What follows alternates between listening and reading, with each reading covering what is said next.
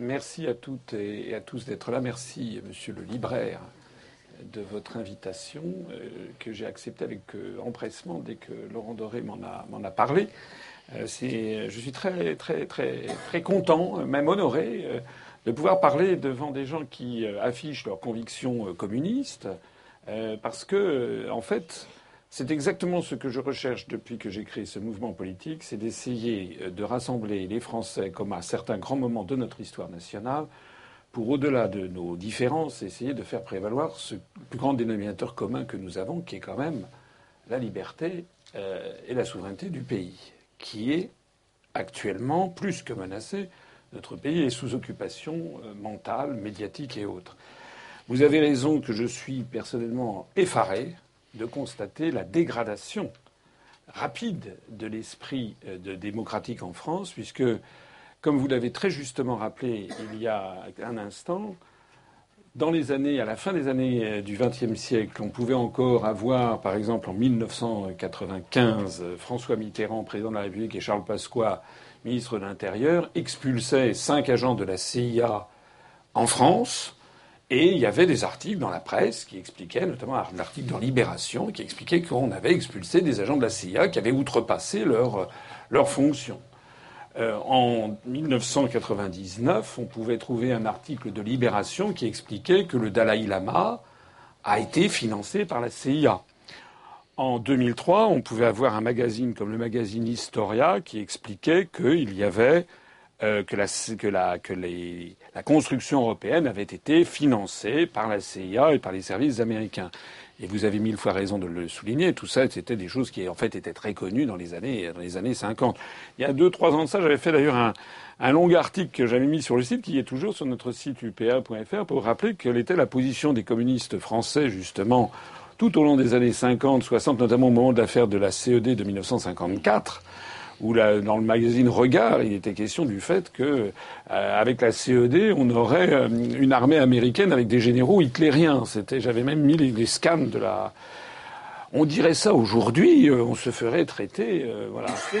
On se fait traiter, et j'en sais quelque chose. donc, il y a à l'évidence une dégradation de l'esprit public. Alors la chose la plus extraordinaire que je constate, c'est que finalement, c'est effectivement, comme vous l'avez souligné, le service public qui est le pire. C'est-à-dire que j'ai finalement sur BFM, qui l'eût cru, mais sur BFM TV ou sur CNews, euh, qui est le nouveau nom de iTélé, iTélé faisait un peu trop français sans doute, donc ça s'appelle CNews, euh, j'ai finalement plus d'honnêteté, enfin d'objectivité un un temps soit peu des journalistes que sur le service public, où je n'ai toujours pas été invité sur France Inter depuis dix ans, où j'ai Monsieur Patrick Cohen qui se permet de m'insulter euh, constamment sans même m'avoir téléphoné. Je n'ai jamais eu au téléphone ce monsieur, je ne sais pas qui c'est. Enfin si, je sais qui c'est, mais je ne l'ai jamais rencontré. Euh, sur France Info, euh, sur France Info, j'ai eu deux épisodes récemment, c'est-à-dire que c'était avant-hier matin, je crois, j'ai été invité par un journaliste qui m'a parlé, c'était à 7h50, il m'a dit toujours ça dure 10 minutes, mais en fait ça rétrécit au lavage, à chaque fois ça n'est plus que 6 minutes. Et puis il m'a dit Philippe Asselineau. Alors j'ai pas. Puis une deuxième fois, Philippe Asselineau. Comme je suis gentil, je n'ai pas réagi. Je regrette en fait. Mais le problème, c'est que je ne savais pas quel était son prénom. Euh, mais si, euh, si j'avais su quel était son prénom, mais là, ça serait à refaire, je lui dirais écoutez, Georgette, je vous assure que. Voilà. Parce que c'est volontaire, bien entendu. Voilà. Et c'est quand il va pas dire Thierry Macron ou euh, Madeleine Le Pen. Bon. Donc c'est une volonté de montrer que je serai un inconnu total. Bon. Euh, et puis alors, euh, le soir hein, du même jour, on m'a rapporté qu'il y a eu une émission où on a dit, un, un intervenant qui a dit que lorsqu'on voyait mon visage, euh, l'instinct recommandait de s'enfuir.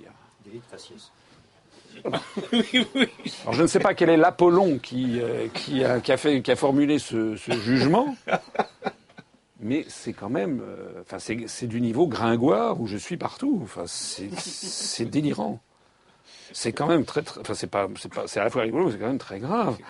Parce que maintenant, comme alors, je, ils ont tout cherché, je suppose. Ils ont cherché, cherché, cherché. Et comme il se trouve que je n'ai pas de compte en Suisse, que je ne suis pas pédophile, que je n'ai pas tué euh, père et mère, que je n'ai pas de, de, problèmes fiscaux et que je n'ai pas de problèmes juridiques, déjà c'est faux. Hein. C'était une raison d'ailleurs pour m'exclure du débat sur TF1, puisque le débat sur TF1, la, caractéristique commune essentielle, c'était que 4 sur 5 étaient en délicatesse avec la justice quand même, dans ce, prétendu euh, débat sur euh, TF1. Débat sur TF1, d'ailleurs, où je vous ferai remarquer ce petit détail quand même assez croquignolet c'est que les TF1 nous expliquent qu'ils ne peuvent pas faire débattre à 11 personnes parce que c'est trop. Mais la même chaîne trouve tout à fait normal d'être à 28, n'est-ce pas, dans la construction européenne, et que ça, ça doit marcher très très bien. Bon. Alors, euh, quand j'ai vu hier, je suis allé à l'Association des maires de France, et euh, il y avait euh, quelqu'un qui est venu se présenter, qui m'a dit je suis de, France Info. J'ai dit ah bah écoutez, ça tombe, ça tombe bien. Je, je vous signale que votre chaîne m'a insulté hier soir, m'a dit que j'avais une sale gueule, voilà. Euh, alors il était là, non, non, mais excusez-moi. C'était un, un, auditeur. Qui non, non, non, non, non, non, non, non, non, c'est, non, c'était un, commenta un commentateur. Euh, vous savez, parce qu'il y a toujours des commentateurs qui sont euh, invités. Il y a d'ailleurs un journaliste, Laurent de Boissieu, qui travaille pour le journal La Croix, qui a tweeté pour se scandaliser de ce traitement quand même. Faut pas exagérer. Et euh, alors pour la petite histoire, ce journaliste de France Info m'a dit mais non non non mais moi j'aurais voulu être pris en photo avec vous parce que je connais très bien votre représentant en Nouvelle-Calédonie qui est un ami etc. Alors on a fait une photo. Bon après ça, je passe au service maquillage, puisqu'il fallait, c'était filmé. Et à ce moment-là, il y a monsieur Jean-François Aquili qui arrive, et qui, euh, qui est journaliste à France Info, et qui me dit, voilà, c'est moi qui vais vous interroger après, je suis de France Info. Mais je dis, ben, ça tombe bien, c'est le deuxième, puisque votre, votre collègue avant-hier, hier matin, euh, m'a appelé Philippe Asselineau. Et je lui dis, si vous faites ça, je vous assure que je vous appellerai Georgette. il m'a regardé, il m'a dit, ah, ben, ça me donne une envie, parce que pour un coup, ça pourrait faire le buzz.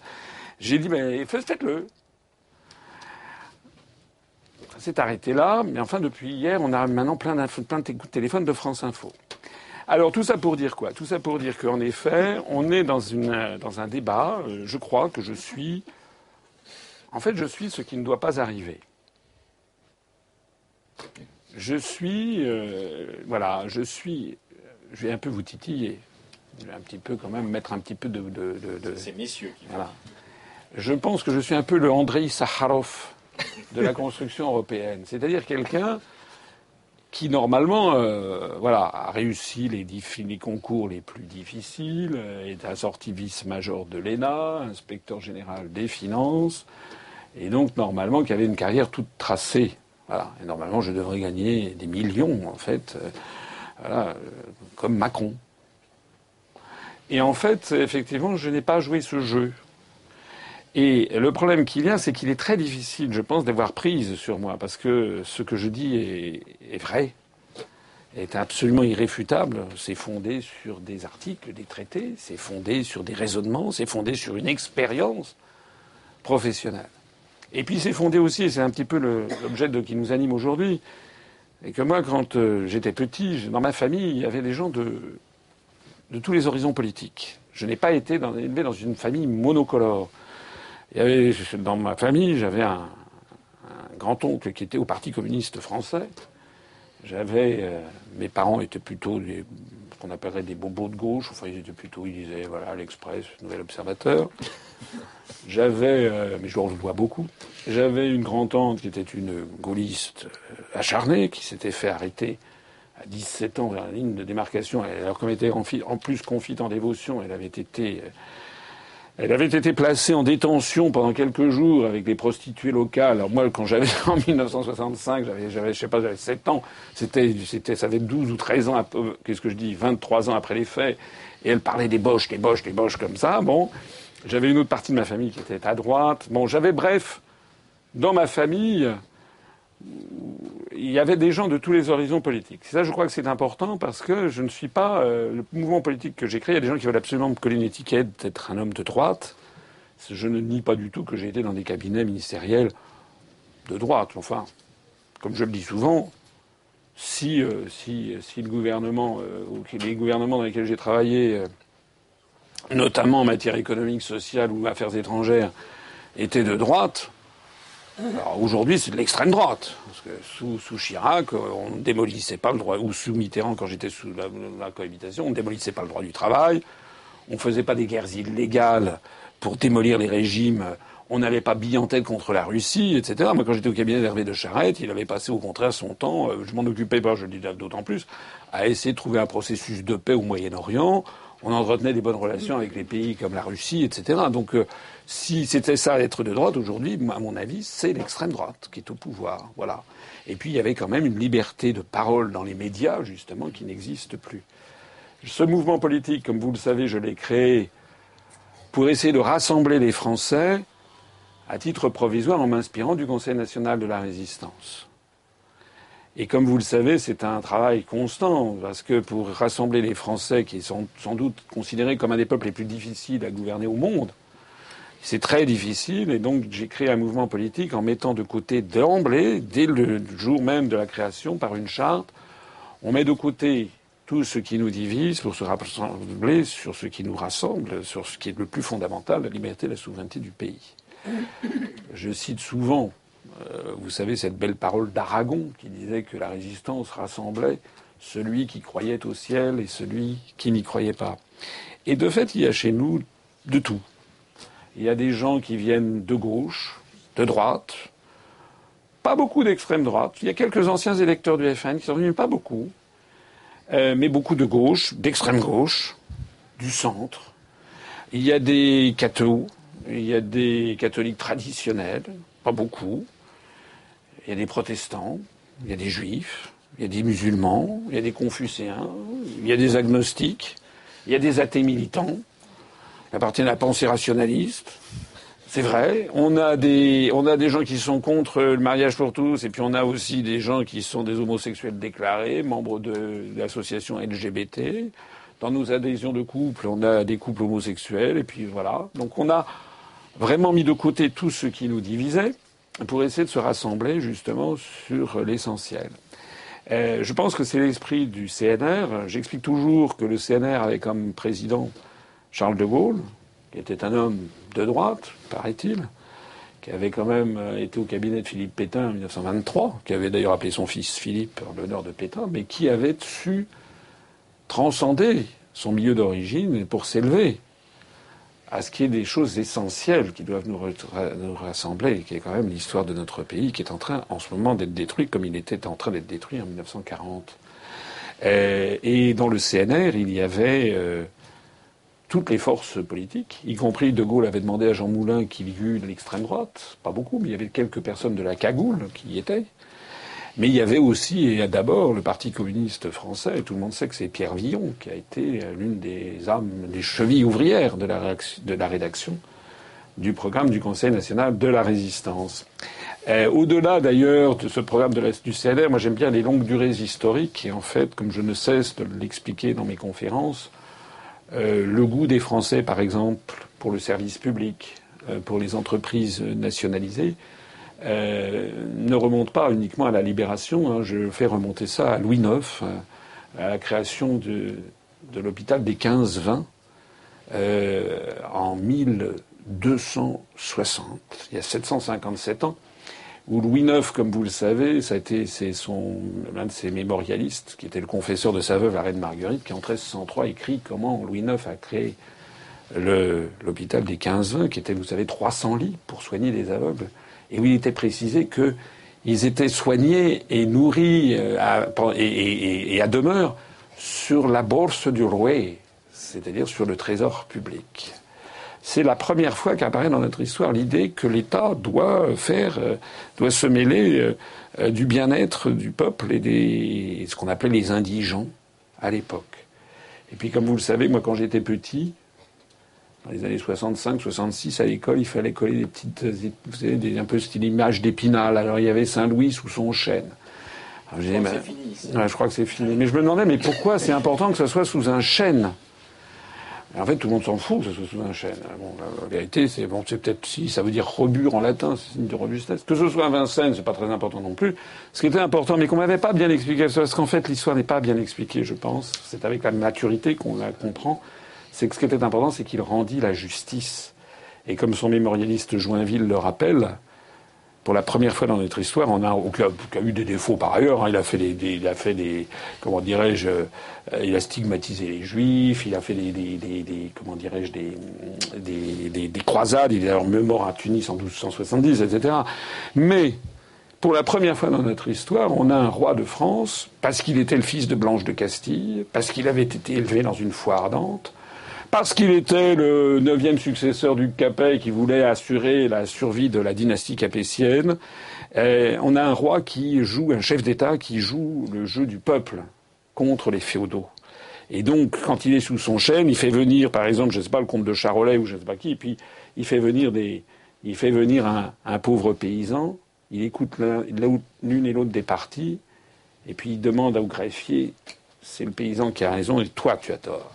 Et les Français découvrent d'un seul coup qu'un État peut être impartial, que la justice ne doit pas être peut-être une justice fondée sur les idéaux évangéliques en définitive, parce que c'était ça que voulait faire euh, Louis IX, c'était faire prévaloir les idéaux évangéliques, euh, avec beaucoup de roueries politiques par ailleurs, hein, comme je l'ai dit, il y, avait, l'un et l'autre ne sont pas exclus, euh, et, euh, et, découvre donc qu'un État et un bon chef d'État, c'est celui qui assure l'égalité et la justice sociale. C'est la raison pour laquelle je crois que c'est vraiment dans notre dans notre ADN historique, si veux dire, pour un peuple. Le peuple français n'est pas un peuple anglo-saxon. Aux États-Unis, quelqu'un qui gagne beaucoup d'argent, c'est normal. Quelqu'un qui n'en a pas, c'est normal aussi. Alors qu'en France, ce serait presque un peu l'inverse. C'est-à-dire qu'il y a euh, chez nous quand même un vieux fond anthropologique égalitariste, comme dirait Emmanuel Todd, qui euh, pousse à, ça. Et je crois que l'une des causes essentielles du mal de vivre en ce moment en France, c'est que les Français ne se reconnaissent plus dans ces grands fondamentaux de notre histoire nationale, veulent un chef d'État et un État qui, d'abord et avant tout, assure l'égalité sociale, la justice sociale, notamment au grand moment d'une vie, la naissance, l'éducation, la maladie, la justice, la mort. Voilà. Et je n'ai, moi, ça fait dix ans bientôt euh, que je parcours la France, j'ai dû faire 490 conférences, rencontrer des quantités de, gens. Et c'est quand même un des vrais, une des choses communes que nous avons entre nous tous, euh, que l'on soit de droite, de, de, gauche. Moi, j'ai jamais vu de Français qui me disent, monsieur, ce que je voudrais, c'est qu'on privatise la poste. Ça, ça n'existe pas. Je n'ai jamais vu non plus quelqu'un qui me dise, moi, ce que je veux, c'est une justice pour les riches, une justice pour les pauvres. Parce que je crois qu'une des, des, choses les plus essentielles qu'il y a parmi le peuple français, c'est quelque chose qui nous hérisse tous, c'est l'idée du deux poids, deux mesures. Ça, c'est quelque chose que les Français ne supportent pas. Et euh, actuellement, le mal-d'être euh, sur ces histoires qui ressortent comme ça, c'est comme des façons nauséabondes sur ces affaires. Ce qui choque énormément les Français, c'est vraiment le sentiment qu'il y a deux poids, deux mesures et que c'est intolérable. Voilà. J'arrête ici mon propos parce que je suis trop bavard. Je voudrais laisser la parole aux autres et puis répondre à vos questions. On va laisser la parole à, nos deux euh, contradicteurs, euh, supposément euh, complètement opposés politiquement à votre lignée.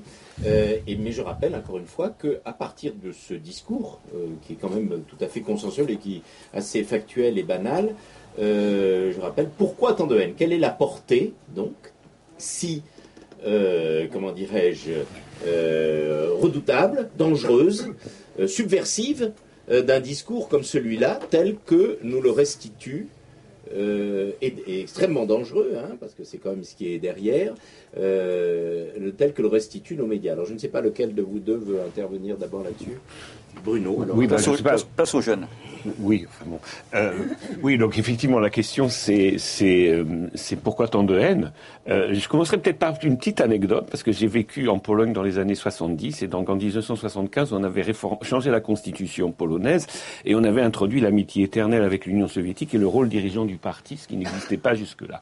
Et sur les 460 députés, il y avait un député qui avait voté non, et tous les autres députés avait défilé à la tribune avec une haine terrible contre ce 1 sur 460e qui avait osé voter non, qui avait été exclu de son petit groupe parlementaire qui en avait six, membres. Il avait été exclu. Et je me suis dit, quand, j'avais regardé ce paysage-là, j'ai dit, le parti doit être en mauvais état. Cinq ans plus tard, évidemment, euh, on avait les grandes grèves d'août.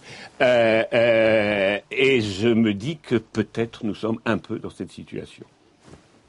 Euh, dans un autre contexte, bien sûr, mais quelque part, euh, pourquoi tant de haine pour un candidat qu'on présente comme petit ultra petit, petit, petit, et eh ben s'il est aussi petit, on l'ignore.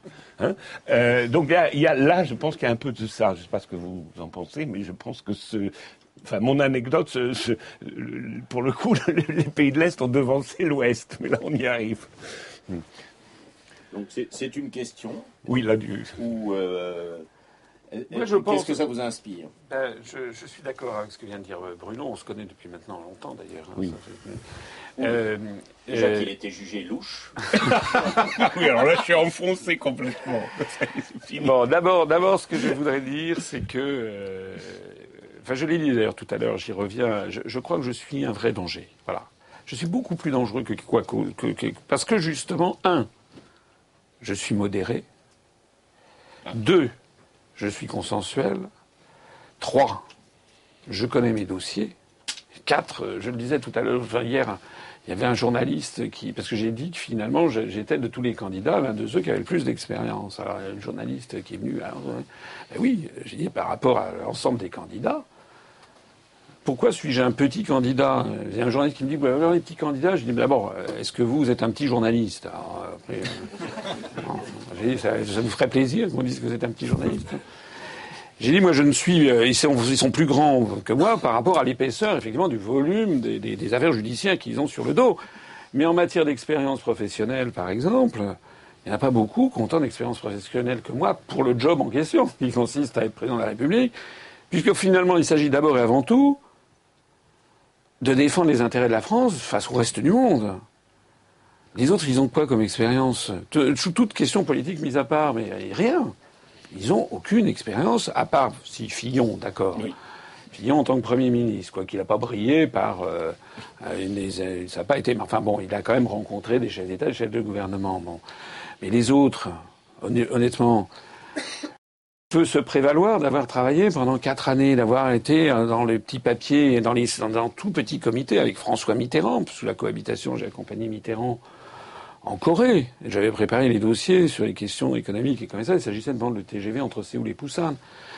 Au Kazakhstan, avec Balladur en Arabie Saoudite, avec Chirac au Japon, en Chine, en Thaïlande, en Malaisie, à Singapour, au Brésil, en Argentine, en Uruguay, au Paraguay, en Bolivie, etc. Moi, j'étais là, j'étais en cinq, six personnes à rencontrer les chefs d'État et de gouvernement. J'ai euh, représenté la France euh, au Vatican pour une canonisation, j'ai serré la main de Jean-Paul II. J'ai déjeuné avec Nelson Mandela. Un jour, j'étais chez Charette aux Affaires étrangères je m'occupais de l'Asie, de l'Amérique latine, de l'Océanie et des questions économiques. C'était quand même euh, bien. Et Charette, d'ailleurs, savait très exactement ce que je pensais sur l'Union européenne. Ça, je lui avais dit d'emblée. Quand il m'avait recruté, j'avais dit, je veux bien venir chez vous, monsieur le ministre, vous m'avez proposé un très beau poste. Il dit, un problème. Il était derrière son truc, hein, je vais vous faire un peu rire, mais c'est la, la, pure vérité. Hein. Il était en train de signer des paraffeurs.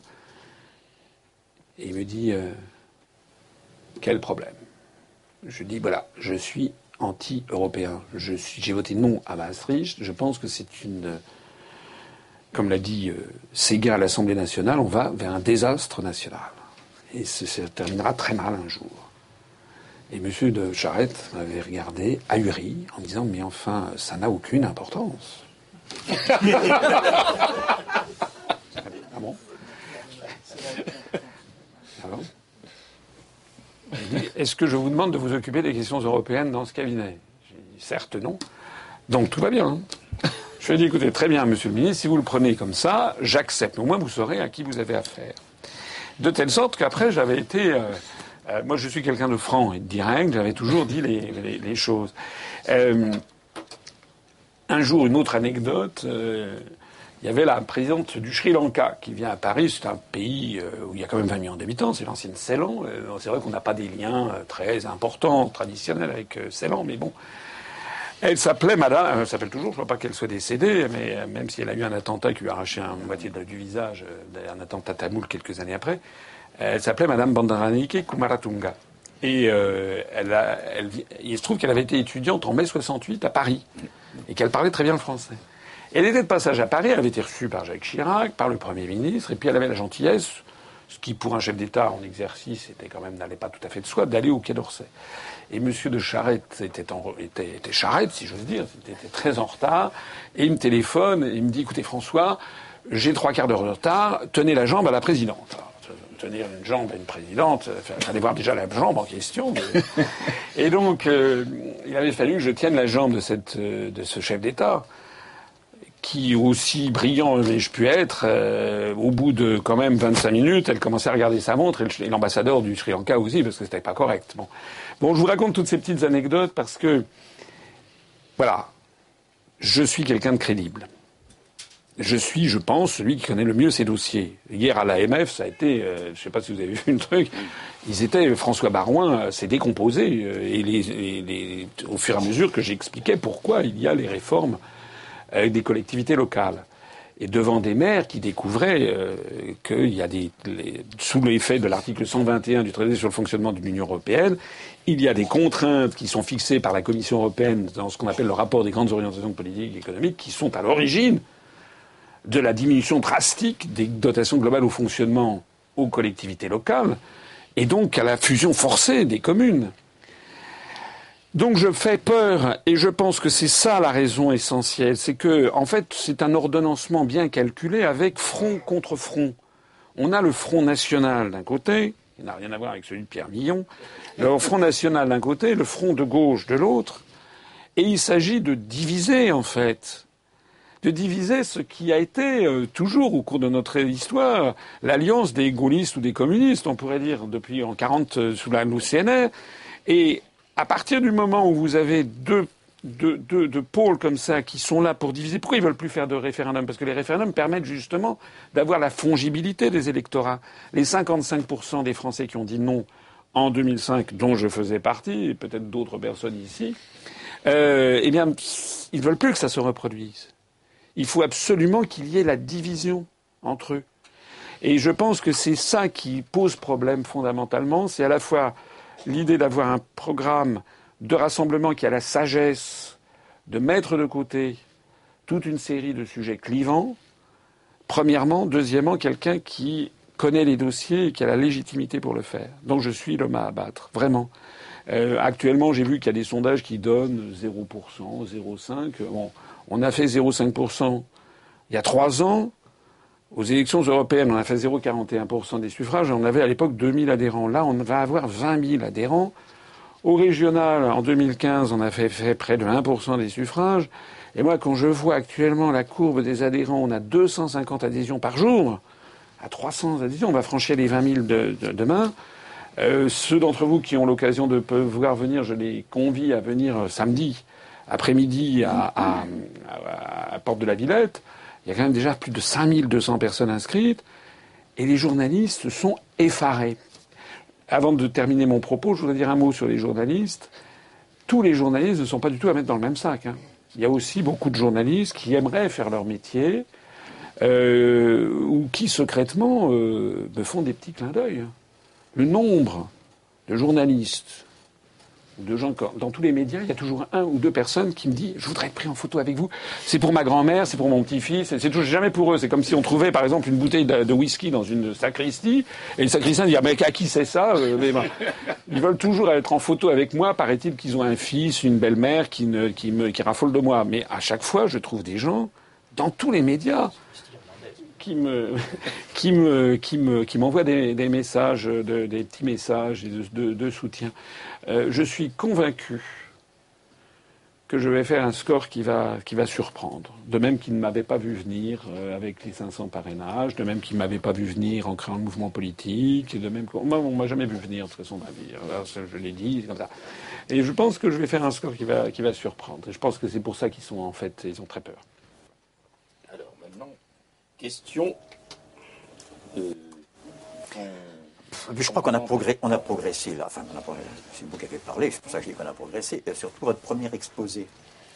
Je apprécie le second personnellement, mais enfin, dans le premier, on, a, pratiquement répondu à la question pourquoi tant de haine? Enfin, Ou alors vous jouez l'innocent, franchement, vous dépassez les bornes.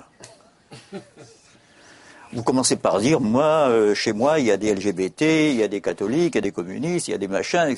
Déjà, vous ne donnez pas prise à la revendication identitaire dominante. C'est scandaleux. Je suis corse, hein, moi. Je sais de quoi je parle. Vous savez, chez moi, il y a marqué les Français dehors et en dessous les Arabes dehors. Il n'y a que nous, les Corses, qui sommes bons. Vous connaissez ça. Et je rends hommage en passant à un ministre qui a démissionné deux fois, dont une fois à cause de la notion de peuple corse, quand même. Je veux dire, même si c'est pas bon. Euh, donc déjà, vous dépassez les bornes. Vous n'opposez pas les homos et les hétéros. Euh, on vous a interrogé sur le Burkini, il me semble. Hein, j'ai visionné ça.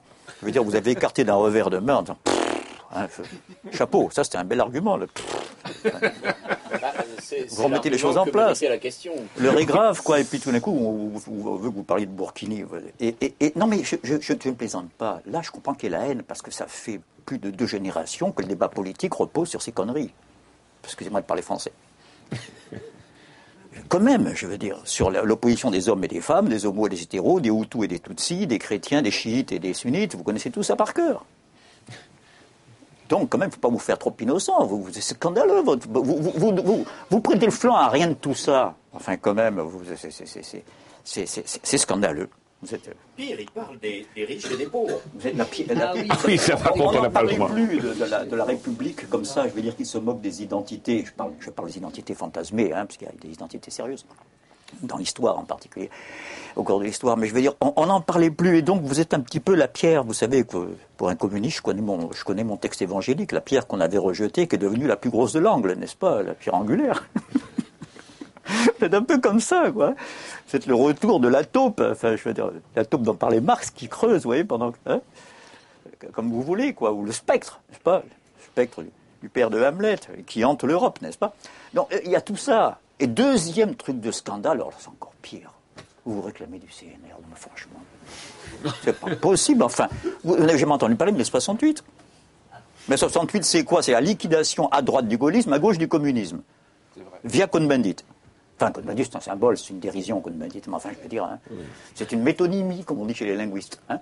Vous voyez de quoi je veux parler? Ben oui, ça a servi à ça. C'est-à-dire les deux forces qui, quoi qu'on en pense, je vais être clair, j'ai voté contre De Gaulle toute ma vie. Maintenant, je pleurerais pour en avoir un quart, hein, je veux dire. non, mais je veux dire, non, mais j'assume, je recommencerai pareil. Mais les ordonnances scélérates, sécurité sociale, vous connaissez, on a l'histoire commune. Euh, euh, mais, je veux dire, euh, les deux forces qui donnaient des boutons je ne veux pas dire aux ricains. Je ne bouffe pas de l'américain, c'est un vieux thème de droite, excusez-moi, je ne suis pas de droite, c'est un vieux thème de droite, anti-américain. Aux atlantistes. Vous dites très justement qu'il y a des Américains aux États-Unis qui sont plus anti-américains que vous. Vous le dites souvent, vous le rappelez. Bon, donc moi je ne bouffe pas de l'américain, je veux dire. Euh, c'est vrai que c'est le navire amiral de la flotte atlantiste, c'est vrai. Bon, je ne pas non plus. Mais enfin, quand même, je veux dire, on peut être atlantiste et tchadien. Hein. Absolument. J'ai vu que vous attachez beaucoup d'importance à la francophonie subsaharienne. Et si je parle français, et si j'ai gagné ma vie en tchatchant, parce que j'étais enseignant, enfin, ben, avec du souffle, hein, si vous préférez. J'étais consultant, enfin, j'ai vendu du, banc, hein, ma vie. C'est grâce à ceux qui m'ont appris à lire et écrire ma langue, qui étaient des instituteurs béninois. Ben oui, dont le français n'était même pas la langue maternelle. Vous voyez, il y a des choses où on se rejoint et qui sont très frustrés quand on leur dit oh, quelle, connerie le français, vous devriez parler les langues dites, nationales. Quand elles sont nationales, j'ai rien contre. Si bien qu'en Algérie, on comprenne l'arabe partout, moi ça ne me dérange pas. Mais en Côte d'Ivoire, allez parler une langue nationale. J'ai demandé une fois à mes élèves, enfin, mes élèves m'avaient dit allez, à partir de demain, on fait le cours en ivoirien. J'ai dit sans problème, on peut commencer aujourd'hui, si vous voulez. Alors on va commencer en quoi? En baoulé? Ah non, non, non, non, non, hein, ça je veux pas, hein, ceux qui étaient du nord de, Korogo, non, non, oui. Il y a 93 langues en Côte d'Ivoire, je veux dire. voilà, je veux dire, faites comme nous, on parle une langue où il y a du latin, où il y a du germain, où il y a tout sauf du gaulois, en gros, hein, dans notre langue, dans le français.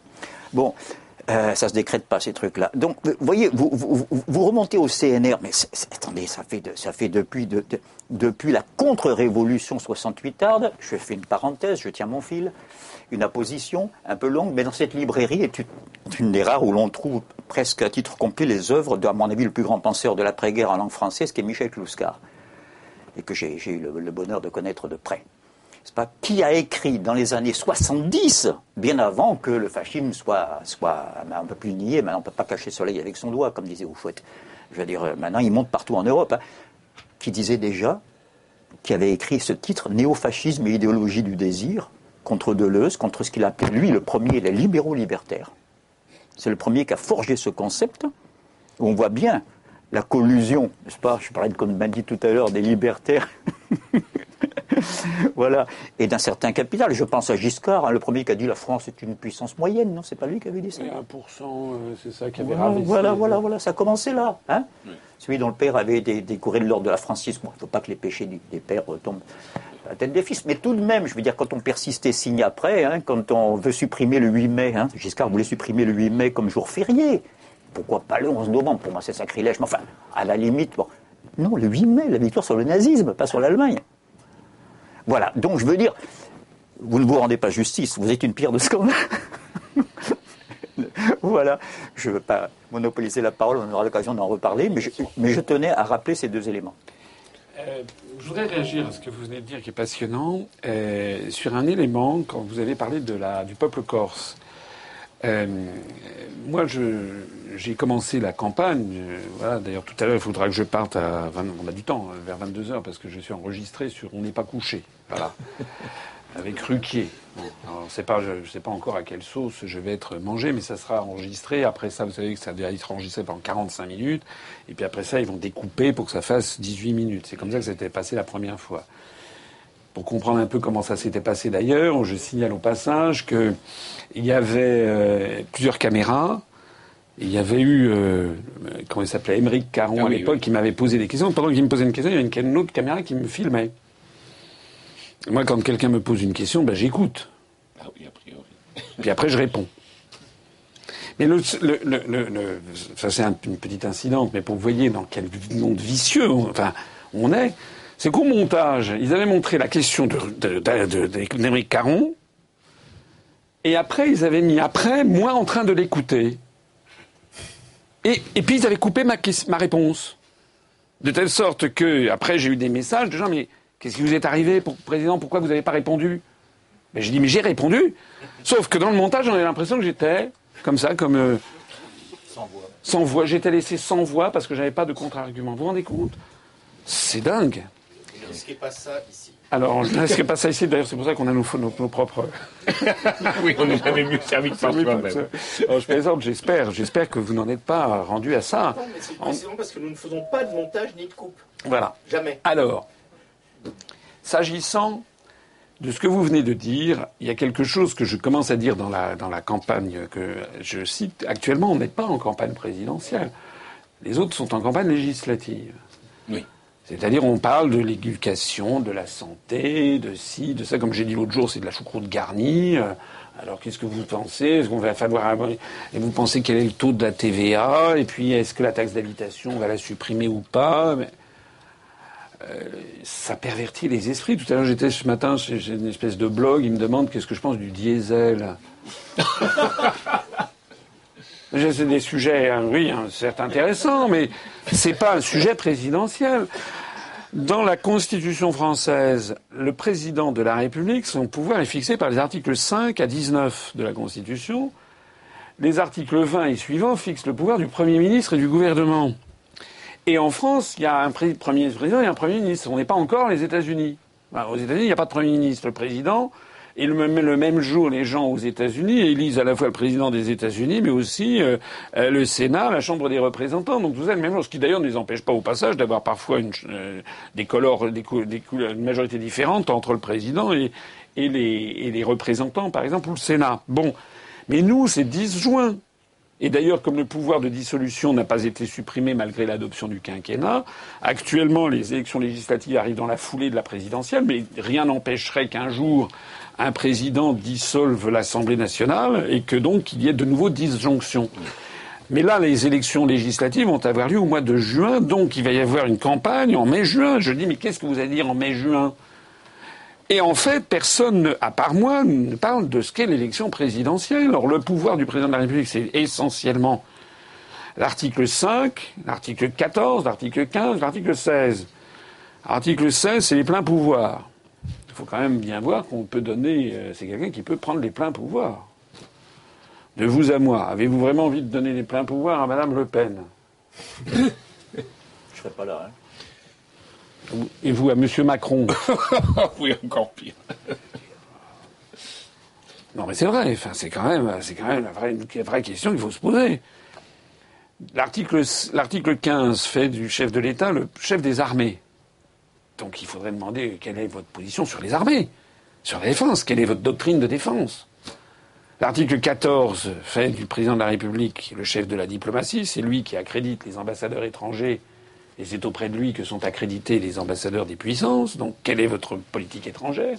Quelle est votre vision de la place dans le monde? Et puis tout ça est subsumé dans l'article 5, qui précise le président de la République veille au respect de la Constitution. Première ligne. Moi, je suis là à expliquer ce que c'est que la Constitution. Il assure par son arbitrage le fonctionnement régulier des pouvoirs publics et la, continuité de l'État. Donc ça doit être un arbitre au-dessus des partis politiques. C'est quelqu'un qui doit justement s'être coulé dans le moule d'un arbitre. Est-ce que vraiment on peut imaginer que M. Mélenchon, que Mme Artaud, que Mme Le Pen puissent être des arbitres admis par 80% de la population? Non. Et la dernière phrase est essentielle. Le président de la République est le garant de l'indépendance nationale de l'intégrité du territoire, c'est-à-dire de l'unité nationale, et du respect des traités. Du respect des traités. Lorsque Mélenchon dit que lui, il va désobéir aux traités, ça veut dire que bille en tête, il est là en disant faites-moi confiance, je vais piétiner la parole internationale de la France en ne respectant pas les traités, dans le même, même mouvement, je vais aussi piétiner la Constitution de la République. Article 5. Et faites-moi confiance, les promesses que je vous fais qui n'ont aucune valeur juridique, ça je vais m'y tenir l'intégrité du territoire et l'indépendance nationale. Les autres ne disent rien dessus. Indépendance nationale, vous savez que moi je suis. Ça nous ramène à la Corse. Voilà, c'est ça qui me ramène à la Corse. C'est que l'unité nationale, c'est un sujet d'une extrême gravité. Et je suis euh, désolé d'apporter ce mauvais message, mais je suis absolument convaincu que nous allons entendre parler, si les Français ne se rendent pas compte de ce qui est en train d'arriver, de la dislocation de la France, comme est en, ce moment organisée la dislocation de la Belgique, la dislocation du Royaume-Uni. Vous avez vu que l'Écosse, la dislocation de l'Espagne avec la Catalogne. Vous avez vu que le 1er janvier de cette année, 1er janvier 2017, 156 communes françaises du département des Pyrénées-Atlantiques se sont réunies en une seule et même collectivité qui s'appelle Pays Basque, avec la plein accord du gouvernement, qui correspond exactement au périmètre en France de l'entité País Vascos, dont l'autre, la plus grosse partie, se trouve en Espagne, qui, qui est destinée à devenir indépendante dans le cadre de l'Union européenne. Ces fameuses grandes régions euh, dont les Allemands raffolent. Voilà. Il y a cette carte qui circule depuis 15 ans avec les verts allemands. Oui, bien sûr. Ils sont verts de gris d'ailleurs et qui ont montré que l'Europe ethnique, il y aurait une région Occitanie. Mais Flamby vient de nous la créer. Elle n'a pas exactement le même périmètre, c'est quand même ça. Votre ami Jean-Guy Talamone. Ah, écoutez, moi je peux critiquer les Corses, mais. Hein. a dit Je verrai de mon vivant une Corse indépendante dans le cadre de l'Union européenne, et son adjoint Gilles Simeone, je n'ai pas rêvé, a été reçu à la Maison-Blanche par Obama, le vice-président de la, de la collectivité de Corse. Permettez de vous interrompre une seconde. Il y a même mieux que ça, pardon, ça a l'air dérisoire, mais enfin, tout de même, c'est pas innocent dans le fil de ce que vous êtes en train de dire. Quand vous vous promenez maintenant sur le Cap Corse, par exemple, hein, euh, il y avait des inscriptions avant IFF, I Francesi For, les Français dehors. Hein. Maintenant, il y a marqué Franchise Go Home. Excusez-moi, hein, je vous rends Je ne peux pas m'empêcher de vous le dire. oui, parce qu'en fait, mais c'est, c'est, Alors, c'est une, c'est une anecdote que je, que je reprendrai à mon compte. parce qu'en fait, l'objectif poursuivi, c'est pas les États-Unis d'Europe version le discours de Victor Hugo 1849 au Congrès de la Paix, qui disait d'ailleurs, il faut le relire ce discours. Je ne sais pas si vous l'avez relu, il est très intéressant à relire c'est en fait le coup d'envoi de la colonisation. Et il dit d'ailleurs, les États-Unis d'Europe tendant la main aux États-Unis d'Amérique sous les yeux du Créateur pour coloniser. Et savez-vous ce qu'on aurait fait avec ça? On aurait empêché les révolutions, on aurait colonisé les déserts, dit Victor Hugo, on aurait rendu l'Afrique à l'homme et l'Asie à la civilisation. Pas si vous vous rendez compte. C'est dingue. C'est un discours ultra raciste, colonialiste, etc. Et religieux. Et religieux, le fameux discours des États-Unis d'Europe qui n'est pas le même que celui que Victor Hugo tiendra ensuite après l'affaire du sac du palais d'été. Ça sera, mais ça sera, ça sera, ça sera plus tard, ça sera 11 ans plus tard. Mais en réalité, et là, il parle des États-Unis, d'Europe, euh, Victor Hugo, en disant vous France, vous Italie, vous, enfin non, il parle pas d'Italie en disant 49, mais vous Espagne, vous là. Les gens croient que les États-Unis d'Europe, c'est ça, mais non. Ce qui est dans les cartons, c'est euh, Flanders, Brace, le Patrick Lelay, le président de l'ancien PDG de TF1, est un ardent indépendantiste breton qui a dit qu'il est pour une Bretagne indépendante dans le cadre de l'Union européenne. Monsieur Le Drian, qui vient de rejoindre votre ami Macron. Monsieur Le Drian, Monsieur, Monsieur Le Drian, il y, a, au début de l'année dernière, avait fait, on l'avait enregistré, enfin, les vœux pour l'UDB, l'Union démocratique bretonne, qui demande de l'indépendance de la Bretagne, qui par ailleurs est ministre de la Défense. Donc on a en fait un projet qui est la destruction des grands États-nations, avec ce que les linguistes appellent une koiné, c'est-à-dire une espèce de langue vernaculaire, le latin de notre, du XXIe siècle étant le globish. Et puis ensuite, on promeut des langues régionales qui, d'ailleurs, allaient créer, allaient créer comme le breton. Le breton, ça n'existe que depuis 1920, euh, parce qu'avant, il y avait un dialecte de Quimperlé, un dialecte des Côtes d'Armor. D'ailleurs, le breton, c'est uniquement la partie extrême occidentale de la Bretagne. Du côté de Rennes, c'était le gallo qui était parlé. Donc on recrée des identités de cette nature. En fait, l'ennemi à abattre, c'est en fait le niveau national. Et derrière le niveau national, c'est évidemment quiconque puisse s'opposer. Et là, je vous rejoindrai aisément, je pense, à l'impérialisme américain, ou l'impérialisme atlantiste, ou c'est de ce genre de choses qu'il s'agit. Et ça, c'est extrêmement grave, parce que personne n'en parle. Et d'ailleurs, le Front National, sur ces questions, est le premier à soutenir les, les, mouvements régionalistes locaux. On l'avait vu en Alsace, par exemple, où au moment où il était question de créer une seule et même collectivité territoriale alsacienne, nous, on était, on était tout petits à l'époque, on on s'était, euh, on s'était battu contre ça. Mais dans un premier temps, le Front National était, euh, était soutenait Alsace d'abord, qui était, qui était un mouvement euh, extrémiste de droite. Après ça, le Front National a un peu évolué parce que maintenant ça tire à U et à. Il y a au des gens de toute nature. Il y a Philippot qui régulièrement vient me piquer un certain nombre d'analyses, ça c'est exact. Mais euh, le fond du Front National est, très, mal à l'aise sur ces questions. En attendant, je crois que c'est vraiment un sujet extrêmement grave qui nous attend, qui est la destruction de l'unité nationale. Je voudrais, avant de, sauf si nos intervenants ont d'autres questions à poser, en poser une euh, pour sortir quand même du consensus oui, euh, qu'il y a là. Donc, euh, poser une question, non pas qui va fâcher, mais qui est une question qui nous est posée euh, par des hum, joyeux camarades euh, communistes et qui nous disent euh, oui, sortir de l'Europe, de l'UE, etc. Nous le souhaitons, mais nous voulons sortir par la gauche.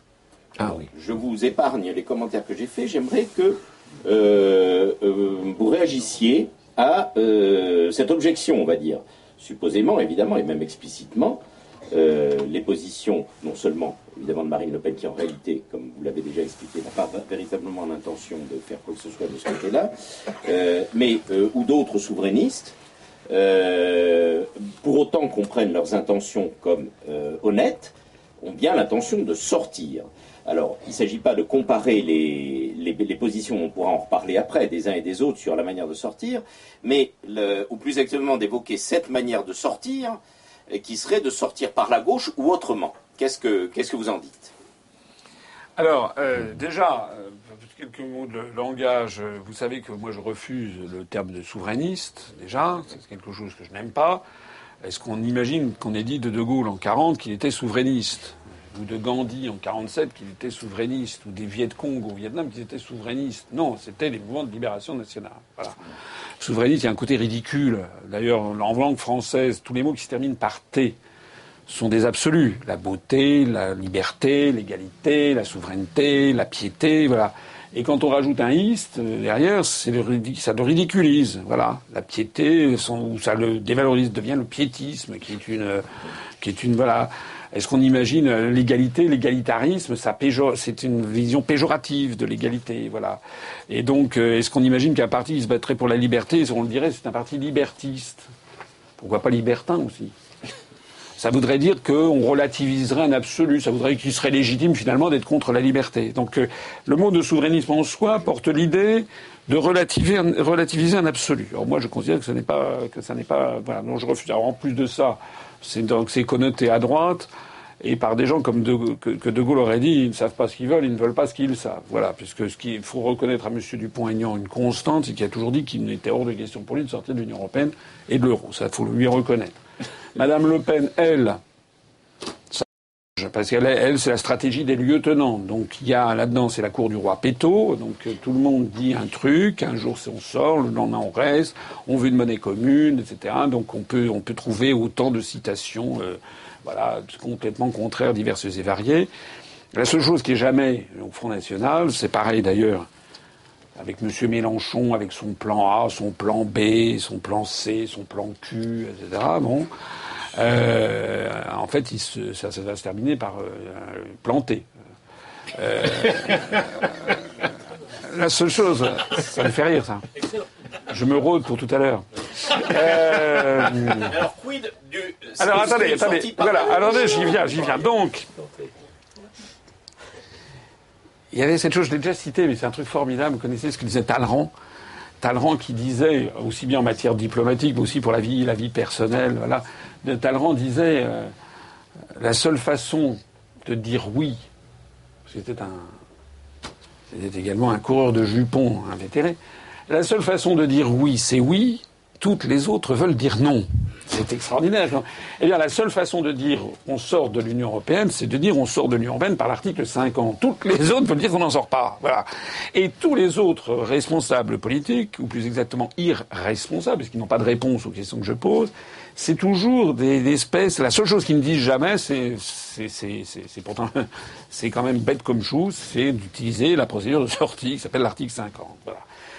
Alors, c'est vrai qu'il y a des gens qui disent, voilà, on porte à gauche et il faut pas, vous, vous portez à droite. Euh, bon, il faut sortir par la gauche ou plutôt que sortir par la droite. Moi, j'ai déjà répondu à ça. C'est une façon de dire, de diviser, en fait. Est-ce qu'on imagine que dans une prison, il y a 28 types qui soient dans une prison, ou pas 28 d'ailleurs, puisqu'il s'agit de la France, et puis on découvre que dans la cellule, il y a une pierre, si on se met tous pour tirer la pierre, on va sortir. Bon. Et qu'il y en ait, ah je ne participerai, je ne tirerai la pierre avec vous qu'à une condition, c'est qu'en sortant, tout le monde tourne à gauche. Voilà. Et à ce moment-là, les autres Ah non, il n'en est pas question, moi je veux tourner à droite. Et on est resté en prison. Voilà. Vous savez, moi je suis un peu bête. Je suis très bête. Et moi je suis pragmatique. Moi j'adore les Anglais parce que ce sont des gens extrêmement pragmatiques. Il y a des gens qui ont dit après le vote du Brexit, oh là là, vous voyez comment ils sont, ils savent plus quoi faire, ils hésitent, tit Pas du tout. Moi, je connais bien les Anglais, c'est wait and see. They have waited and they have seen. Qu'est-ce qu'ils ont fait? Il y a eu, sur l'euro, ils ont dit on n'y va pas, on va voir ce qui se passe. Ils ont vu, ils ont vu. Ils ont vu. Après ça, ils ont voté pour le Brexit. Et ça a été quand même, à mon avis, il ne faut jamais sous-estimer les Britanniques. Ils ont, ils ont regardé pour voir ce qui allait se passer. Tout le monde avait dit que ce serait l'apocalypse, ce serait tous, les péchés d'un seul coup d'Israël tomberaient dessus, ce serait le truc. Et puis vous avez vu, tous les indicateurs macroéconomiques sont favorables. La livre sterling a perdu 10%, du coup il y a une explosion des exportations, donc du coup des embauches, donc du coup le chômage qui dégringole. Comme c'est 10% moins cher, des investisseurs internationaux investissent, donc c'est Google, Yahoo, Boeing, le monde se bat, laissez-moi passer, etc. Donc Madame Lagarde, la directrice générale du FMI, avait dit que dans les semaines qui suivraient, ça serait le sauf qui peut général, tout le monde quitterait le Royaume-Uni. Là-dessus, M. Boris Johnson, ministre des Affaires étrangères, a fait un voyage triomphal à l'ONU où tout le monde dit Ah, l'Angleterre est retour une grande puissance mondiale. Après ça, vous avez eu la Chine, la Corée, l'Inde qui dit on veut assigner un accord de libre-échange ou un accord de commerce avec le Royaume-Uni. Donc ils ont dit la coupe est pleine, on n'en peut plus tellement on est submergé par les demandes. Bon. Donc ils ont vu tout ça. Ils ont affûté leur truc, parce que ce sont des fins négociateurs, et puis maintenant ils vont lancer l'article 50 en ayant attendu la durée d'une grossesse, à peu près, neuf mois. Et puis maintenant, ils vont, ils vont y aller. Voilà. Moi, pour répondre à votre question, je considère que les gens qui vous disent on sort par la gauche sont des gens, en fait, qui sont là pour saboter le truc. Tout simplement. Voilà. D'ailleurs, quand on regarde à la loupe, euh, est-ce qu'ils proposent l'article 50 de sortie? La réponse est non, parce que ce sont les mêmes, si je comprends bien, qui vous explique que finalement Asselineau a tort de faire du juridisme, de voilà l'article 50, que c'est ça, on peut très bien sortir sans l'article 50. Toutes ces toutes ces arguties sont des arguties qui sont euh, qui visent à quelque chose, c'est à rendre confus un débat qui est extrêmement clair en définitive, à mon avis. Voilà comment je réponds. Peut-être d'autres sujets qui fâchent? Je peux juste relancer un petit peu ta question là, sur, la, sur, euh, sur, la, gauche, parce que euh, vous dites à juste titre que vous voulez rassembler et, éviter tout ce qui divise, hein, pour simplifier qui est quand même essentiel. Ceci dit, ça, ça, peut être tiré dans, c'est pas du tout votre cas, mais ça peut être tiré dans le pire des sens, vous voyez. Il y a aussi Ein Reich, Ein Volk, Ein Führer, hein, je veux dire. Bon. Euh, non, non, mais justement, je euh, c'est pour vous inciter à, montrer la différence. Or, c'est pas votre cas, le, le, cas euh, Ein Reich, Ein Volk, Ein Führer, parce que je l'ai dit tout à l'heure, vous ne prêtez pas le flanc euh, parce que Hitler, il identifiait contre, contre le juif, contre le machin, contre les slaves, contre les sous-hommes, contre les, contre les, les, les, manouches, pas ce que vous voulez. Bon, bref, donc je veux dire, euh, une unité négative, comme on dirait chez Hegel. Euh, euh, c'est pas votre cas.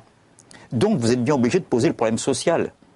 J'ai constaté que vous, vous, vous proposez de, de, de, de, rendre à la nation la propriété d'EDF, de GDF, soit totalement, soit en partie, puisqu'il y a beaucoup de ces compagnies qui sont où il y a encore une participation de l'État. Et d'inscrire dans la Constitution tout à fait. les grands services publics à la française, euh, qui sont, je me permets de rappeler, aux EDF, GDF, euh, la SNCF, la Poste, euh, tous les réseaux d'adduction d'eau, les réseaux de la gestion des réseaux d'autoroutes, TF1, TDF, enfin maintenant ça a changé d'ailleurs, c'est plus le nom TDF, Orange, ancien France Télécom, et toute banque bénéficiant de fonds publics. Alors, ce qui fait qu'il y a des gens qui me disent, oh, il y a un programme d'ultra-gauche. Alors, il faudrait savoir, parce que soit je suis d'extrême gauche. Vous soit je... continuer dans ce sens-là, hein, j'ai fini. Voilà, soit je suis d'extrême gauche. Non, j'ai dit, mais moi, j'ai fait remarquer que euh, c'est un programme qui, effectivement, paraît à gauche aujourd'hui, même très à gauche. Je, crois que je suis plus à gauche que, que Poutou. oui, sur, sur, beaucoup de dossiers. Mais, mais en réalité, j'explique aux gens qui veulent bien m'écouter que non, non, c'est un programme qui est moins à gauche, honnêtement, que le programme commun de la gauche de, 60, de 72. Le programme commun de la gauche, d'abord, la plupart de ces trucs-là étaient nationalisés. La première chaîne était une chaîne nationale. Euh, tout ça était. Il y avait donc le débat ne se posait pas. Le programme commun de la gauche avait s'il y a les réseaux d'adduction d'eau, ça c'est vrai. La seule chose, mais parce qu'en en fait la logique de ça, c'est tout ce qui est réseau, réseau de route, réseau d'autoroute, réseau de télécommunications, voilà tout ce que là. Mais euh, le programme commun de la gauche allait bien au-delà. C'était la nationalisation de toutes les banques. Moi, je précise les banques bénéficiant simplement quand on va au secours d'une banque. J'estime que lorsque le, quand on fait du profit, c'est pour les actionnaires, et quand on fait des pertes, c'est pour les contribuables. Ça, ça suffit. Bon, voilà, ça, ça, ça va pas. Bon. Donc si c'est une banque qui fait son truc très bien, vous voyez que je suis pas, suis un horrible capitaliste en fait. Euh, mais euh, j'estime quand même qu'il faut faire prévaloir, bon, ce qui est difficile, de trouver un juste milieu. Le programme commun de la gauche de 72 avait prévu aussi la nationalisation de beaucoup d'industries. Il n'a pas été appliqué, il faut peut-être le, rappeler. Oh, il y a quand même, quand même beaucoup d'industries, Rhône Poulain qui avait été nationalisé, etc. Après, ça a été reprivatisé à partir de 86. Mitterrand est passé par là, donc euh, c'est vrai. C'était tout à fait autre chose. D'ailleurs, il a été abandonné dans les circonstances que vous savez. C'est vrai. Mais euh, donc je, je dis pour là, enfin vous voyez, je cherche auprès de vous des verges pour me faire battre, puisque je vous dis que mon programme n'est pas, pas à gauche. Mais néanmoins, il est en effet beaucoup plus à gauche, objectivement, enfin en termes objectifs, que tous les autres programmes actuels. De cette sorte, d'ailleurs, qu'il y a des gens, vous avez vu dans les médias, me disent, mais vous allez financer ça comment, etc., etc. Bon. Euh, évidemment, TF1, que je veux nationaliser, euh, bon, n'était pas forcément très enclin à me, me tendre le tapis rouge. Euh, mais ce que je dis, moi, c'est que c'est un programme très français, en fait. Et ça, je reviens toujours, non seulement je parle de Philippe Lebel, mais rappelez-vous, c'était Jacques Coeur avec Charles VII, euh, c'était Colbert avec Louis XIV. De Gaulle avait dit cette chose extraordinaire. En France, il faut, dans les grands projets, il faut mettre de l'État parce que sinon ça merdoit. Voilà. Et en fait, c'est vrai. Je crois qu'on est, on a notre génie national. Il a besoin, on vient toujours au même truc, il faut que l'État soit là pour assurer la cohérence, l'égalité, la justice sociale, la hauteur de vue, mettre d'accord un petit peu les Gaulois entre eux. Et, voilà. Et on a réussi. fromages. on a réussi des choses formidables objectivement. Et euh, c'est quand même invraisemblable. Bon, moi j'avais un père, j'ai été un peu, je le reconnais, élevé dans la religion d'EDF, euh, parce que j'avais un père qui travaillait ah, à hein. Mais quand vous voyez qu'on est en train de détruire ce qui était les grands fleurons français, la SNCF, moi j'avais un grand-oncle qui travaillait à la Poste, j'étais petit, il m'expliquait comment euh, vraiment ces gens mettaient à l'époque un point d'honneur à ce qu'un une lettre postée arrive le lendemain, etc. C'était leur fierté. quand on voit comment on démolit les services publics, il y a une volonté d'ailleurs délibérée derrière de démolir les, services publics, quand on voit que EDF, enfin, nous serions chinois, moi je connais bien les pays d'Extrême-Orient, le béaba de la stratégie, quand on a un numéro un, on ne, on ne modifie pas les règles du jeu. Puisqu'il est le numéro un mondial, grâce à EDF, on a eu une industrie électronucléaire extraordinaire. Grâce à la SNCF, on a eu une industrie ferroviaire remarquable. Et tout ça, c'était, effectivement, ça marchait bien. Il y avait des gens, d'ailleurs, je crois, qui avaient dit que EDF, c'était la seule entreprise soviétique qui fonctionnait bien dans le monde. Bon, euh, on ne, voilà. Elle a été le premier emprunteur mondial sur le marché des capitaux. En plus, c'est exact. Voilà. Donc, euh, donc voilà. Donc pour moi, quand on parle de Marcel Paul, par exemple, ça ne suscite pas des horreurs. Ça, je pense que c'était un. Marcel Paul est à, 20 mètres. Voilà. Donc à la fois, je, vous voyez, je suis un être un peu hybride parce que je, je reconnais que c'est pas un programme très à gauche, mais c'est vrai que dans, dans, le contexte actuel, il y a eu un tel déport vers l'ultralibéral. Et ça, c'est le fourrier de ça, c'est les traités européens, c'est l'Union européenne. Il y a eu un tel déport de toute la société française vers un mode de vie à l'anglo-saxonne, etc. Et c'est là où j'ai oublié de préciser un élément essentiel, euh, c'est l'inscription dans la Constitution de la sécurité sociale publique pour tous. Parce que ça, c'est un... Alors là, franchement, moi, bon mon, sang de, français ne fait qu'un tour lorsque je vois le, programme de. Mais c'est pas le programme de Fillon, hein, c'est le programme du rapport des grandes organisations de politique économique fixé par la Commission européenne, la démolition de la sécurité sociale qui est programmée. Comme les retraites par répartition. Tous ces grands éléments qui font que la France est la France et que la France n'est pas les États-Unis d'Amérique. Alors, Question du public. Alors, euh, euh, il, a, il, a, demandé en premier, ensuite on passera aux autres. Moi, je voulais simplement vous demander euh, voilà, je, vous ai découvert il y a à peine trois semaines. Et j'ai vu, euh, vu comme aujourd'hui une vidéo de vous. Tout de suite, j'ai compris que, que, vous défendiez, contre, je suis au Parti communiste, mais voter pour vous, c'est clair, euh, que vous défendiez l'intérêt général. L'intérêt général, c'est-à-dire tout ce qu'a apporté le CNR au profit de la France travailleuse, productrice, etc. Alors la question que je vous pose, c'est comment ça se fait, et je revois aujourd'hui, euh, un, anecdote, j'avais un copain musulman, il me dit, quand la serre parlait, il y avait des haut-parleurs, tout le monde s'arrêtait, parce que ça venait de l'intérieur. Et, bon, Chavel, je suppose pareil. Donc comment ça se fait que, parce que vraiment vous connaissez les problèmes, vous répondez à tout, vous avez des arguments solides, sérieux, euh, ce qu'on a chez, alors certainement pas Pierre Laurent où on s'endort et tous les autres c'est n'importe quoi, qui répondent les mêmes conneries. J'ai écouté l'autre jour les, cinq. Ils disent tous les mêmes choses sur des choses qui n'ont strictement rien à voir avec les Français. Alors comment ça se fait que, je dirais, ou bien vous n'avez pas démarré assez tôt, ou bien on vous a tout bloqué? Parce que je suppose que beaucoup de gens comme moi, si on vous entend, euh, on va être convaincu. J'ai vu des affiches un peu partout. Mais dès qu'on vous entend, on comprend. On comprend qu'il y a quelque chose de sérieux. Alors, répondre, on, va prendre les autres questions après. On répond déjà à celle-là rapidement. Ah, écoutez, c'est très, très aimable à vous. Euh, vous savez ce que De Gaulle disait euh, Il disait euh, ce que je reproche aux socialistes, c'est qu'ils sont pas socialistes. Alors moi, ce que je reproche au Parti communiste français d'aujourd'hui, c'est qu'il n'est pas communiste. Excusez-moi, c'est pas Bon, enfin, je pense que bon. Oui, mais c'est vrai. Mais moi, je le dis. Bon. Euh, à l'époque, euh, maintenant le Parti communiste n'est plus communiste. Bon, c'est un autre problème. Euh, ben, je crois que vous avez raison, mais moi j'ai été objectivement totalement blacklisté. Vous ne m'avez jamais vu sur quelque émission que ce soit. Regardez, normalement les règles du CSA, vous avez normalement une proportion. Alors l'équité. Avant, il y avait le principe d'égalité. Égalité, c'est un concept mathématique. 2 égale 2, 3 égale 3. Bon, ça c'est quelque chose qui est connu. Après, on a introduit dans la Constitution la participation équitable à la vie démocratique de la nation, les partis politiques. Bon, c'est dans l'article 4. L'équité, c'est un principe théologique qui introduit de la morale dans un principe mathématique. Normalement, ce que j'ai fait valoir, c'est que l'équité, quand on parle de commerce équitable, en général, ça revient à donner plus d'argent aux producteurs de cacao de Côte d'Ivoire qu'ils n'en auraient normalement si on faisait jouer les grandes centrales d'achat, les, le rapport Nord-Sud. Bon. On devrait donner plus d'argent euh, aux producteurs de quinoa en Bolivie, celui qui sert M. Mélenchon. Bon. en réalité, c'est conçu par les médias du style on va lui donner moins d'argent. C'est-à-dire qu'ils conçoivent l'équité comme de la proportionnalité. Et moins de temps de parole. C'est-à-dire on va donner plus de temps de parole à ceux dont on connaît déjà tout et, et encore moins à ceux dont on, dont on ne connaît rien. C'est ça le principe de l'équité.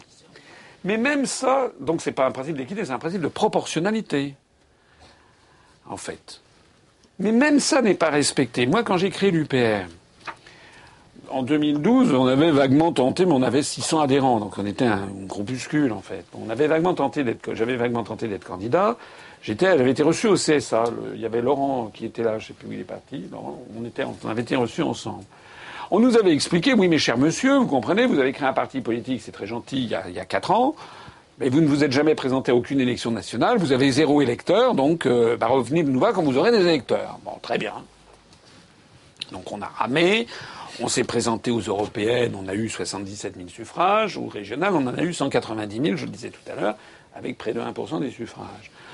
Mais moi je vois M. Macron. M. Macron, il a zéro électeur prouvé. Et lui, il a eu au cours de l'année euh, 2016 17 000, 17 000 articles de journaux, 75 couvertures de magazines au cours des derniers trimestres, et des dizaines et des dizaines d'heures sur toutes les radios et les télévisions. C'est ça le problème. Et il y a des gens qui me disent, mais il faudrait passer dans les médias. Mais, mais on ne c'est- Oui, ça revient à régler. En fait, les gens qui me disent, mais on ne vous voit pas dans les médias, c'est comme si quelqu'un avait dit, mais à, De Gaulle en 40, et- mais pourquoi vous ne passez pas sur Radio Paris, mon général C'est ça la vérité. L'Internet de nos jours est l'équivalent de la BBC de- des années 40, c'est ça la vérité. Alors, une des raisons pour lesquelles, justement, il y a eu un blackout féroce, parce que ils pensaient pas que j'aurais les 500 parrainages. Ils étaient sûrs que je les aurais pas. Tous les journalistes étaient certains. D'ailleurs, comment peut-on avoir 500 parrainages? Vous avez vu que les chiffres sont sortis.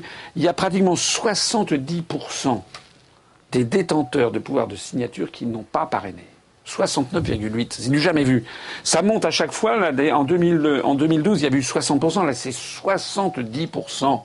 Ils ont peur, les, les maires. Ils ont peur, parce qu'ils ont peur. On leur dit, on va vous. C'est invraisemblable. De Gaulle avait créé l'élection au suffrage universel, ils avaient dit à Perfit, pour éventuellement pour court-circuiter les partis politiques le moment venu. Les partis politiques ont réussi à refagociter le truc pour en fait empêcher des, emmerdeurs, des, empêcheurs de tourner en rond pour que remettre la main sur l'élection présidentielle. Et donc ils avaient fait, ils étaient absolument convaincus que j'aurais pas mes parrainages.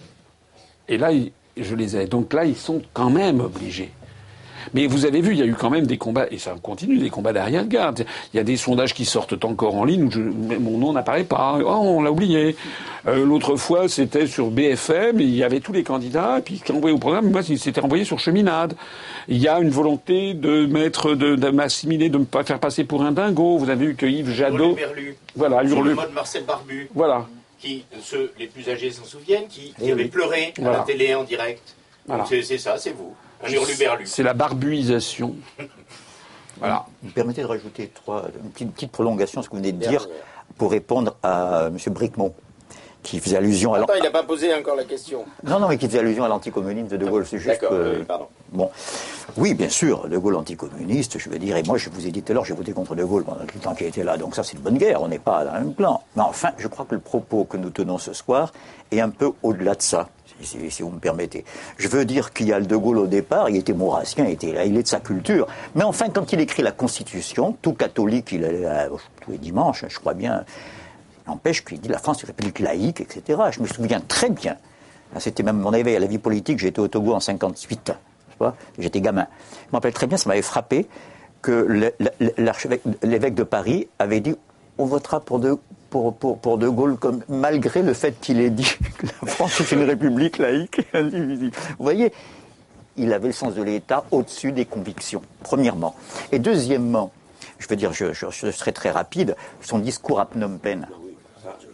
Je veux dire, quand il dit aux Américains, à leur nez, à leur barbe, à quelques kilomètres de Saïgon, je suis né à Hanoï, hein, je veux dire, ce qui est très corse d'ailleurs, euh, euh, qu'ils s'en aillent, je veux dire, on entendait les hurlements des gens, des, des communistes torturés, je veux dire, De Gaulle était de leur côté, et Mauriac, je finirai là-dessus, je ne vais pas vous embêter, hein, les, les- les- les généraux félons d'Alger, les salins, on me dit, les premiers, le premier fusille arrivé à Paris, quand on va débarquer en parachute, c'est Mauriac. Je ne sais pas si vous vous souvenez, hein, catholique, gaulliste. Mauriac avait dit J'aime d'autant plus l'Allemagne, tellement, j'aime tellement l'Allemagne que je préfère qu'il y en ait deux. voilà. Puisqu'on l'a sollicité, il va poser question. Jean, à toi après. Ok, j'ai plusieurs questions en fait. Premièrement, vous dites que vous voulez éviter les sujets clivants. Mais moi, je pense que vous prenez des positions un peu avancées, on va dire, sur des questions écologiques comme les perturbateurs endocriniens, euh, les, pesticides, les OGM, etc. Euh, vous avez beau jeu de taper sur la Commission de Bruxelles, mais je ne suis pas convaincu qu'un point de vue scientifique, euh, ce serait une longue discussion, mais je pense que vous devriez être plus prudent, surtout si votre ligne est d'éviter les, sujets clivants, parce que ça peut être clivant avec un certain nombre de scientifiques. la deuxième question, bon, n'ai peut-être pas l'aimé, mais j'espère en tout cas que vous avez pensé à comment continuer le combat après les législatives, si, comme je le pense, je le crains, mais je pense que c'est réaliste, vous n'êtes pas au deuxième tour et que vous n'avez pas de candidat au deuxième tour législatif, il faudra continuer le combat sans, euh, sans être trop désillusionné, parce que j'ai peur qu'un certain nombre de vos partisans soient, euh, s'imaginent déjà au deuxième tour, etc. Et la troisième question, c'est que vous avez dit que vous voulez augmenter le budget de la défense. Alors euh, ça, je ne comprends pas très bien, parce que si vous ne voulez pas continuer les politiques impérialistes de la France, je ne sais pas pourquoi vous avez besoin d'une défense. Si vous n'aviez pas de défense du tout, supprimer l'arme nucléaire, supprimer l'armée française, qui va attaquer la France? Qui? La Russie, sûrement pas. L'Allemagne, ils n'ont sûrement pas gérer la France, ils n'ont pas envie de la gérer une nouvelle fois. Et donc, et, donc euh, la Belgique, je veux dire, euh, il n'y a personne qui est besoin. Donc il faut se rendre compte qu'on vit dans un monde, en fait, où une grande partie des peurs sont complètement imaginaires. Je veux dire, les Russes ne menacent personne, ils ne menacent pas les Polonais. Enfin, je veux dire, alors, je ne sais pas pourquoi on a besoin d'un budget de la défense encore. Bon, je sais que l'armée française va dire qu'elle est en mauvais état, mais tout est en mauvais état. Donc, euh, quand vous aurez des problèmes budgétaires, ce serait un problème. Et alors, une dernière question, si vous avez une petite heure, c'est, elle est sur la, lèvre de tout le monde, c'est qu'est-ce que vous pensez, des lèvres de tout le monde, mais personne ne nous a posé, c'est qu'est-ce que vous pensez de la phénoménologie de l'esprit de Hegel? Celle-là, ce sera pour la prochaine, fois. Oui, c'est une blague parce que ici, c'est une librairie qui est connue pour la librairie vraiment hegelienne de Paris et de France. Voilà. Euh, et pour être anti-hegelien. Voilà. Donc, c'est.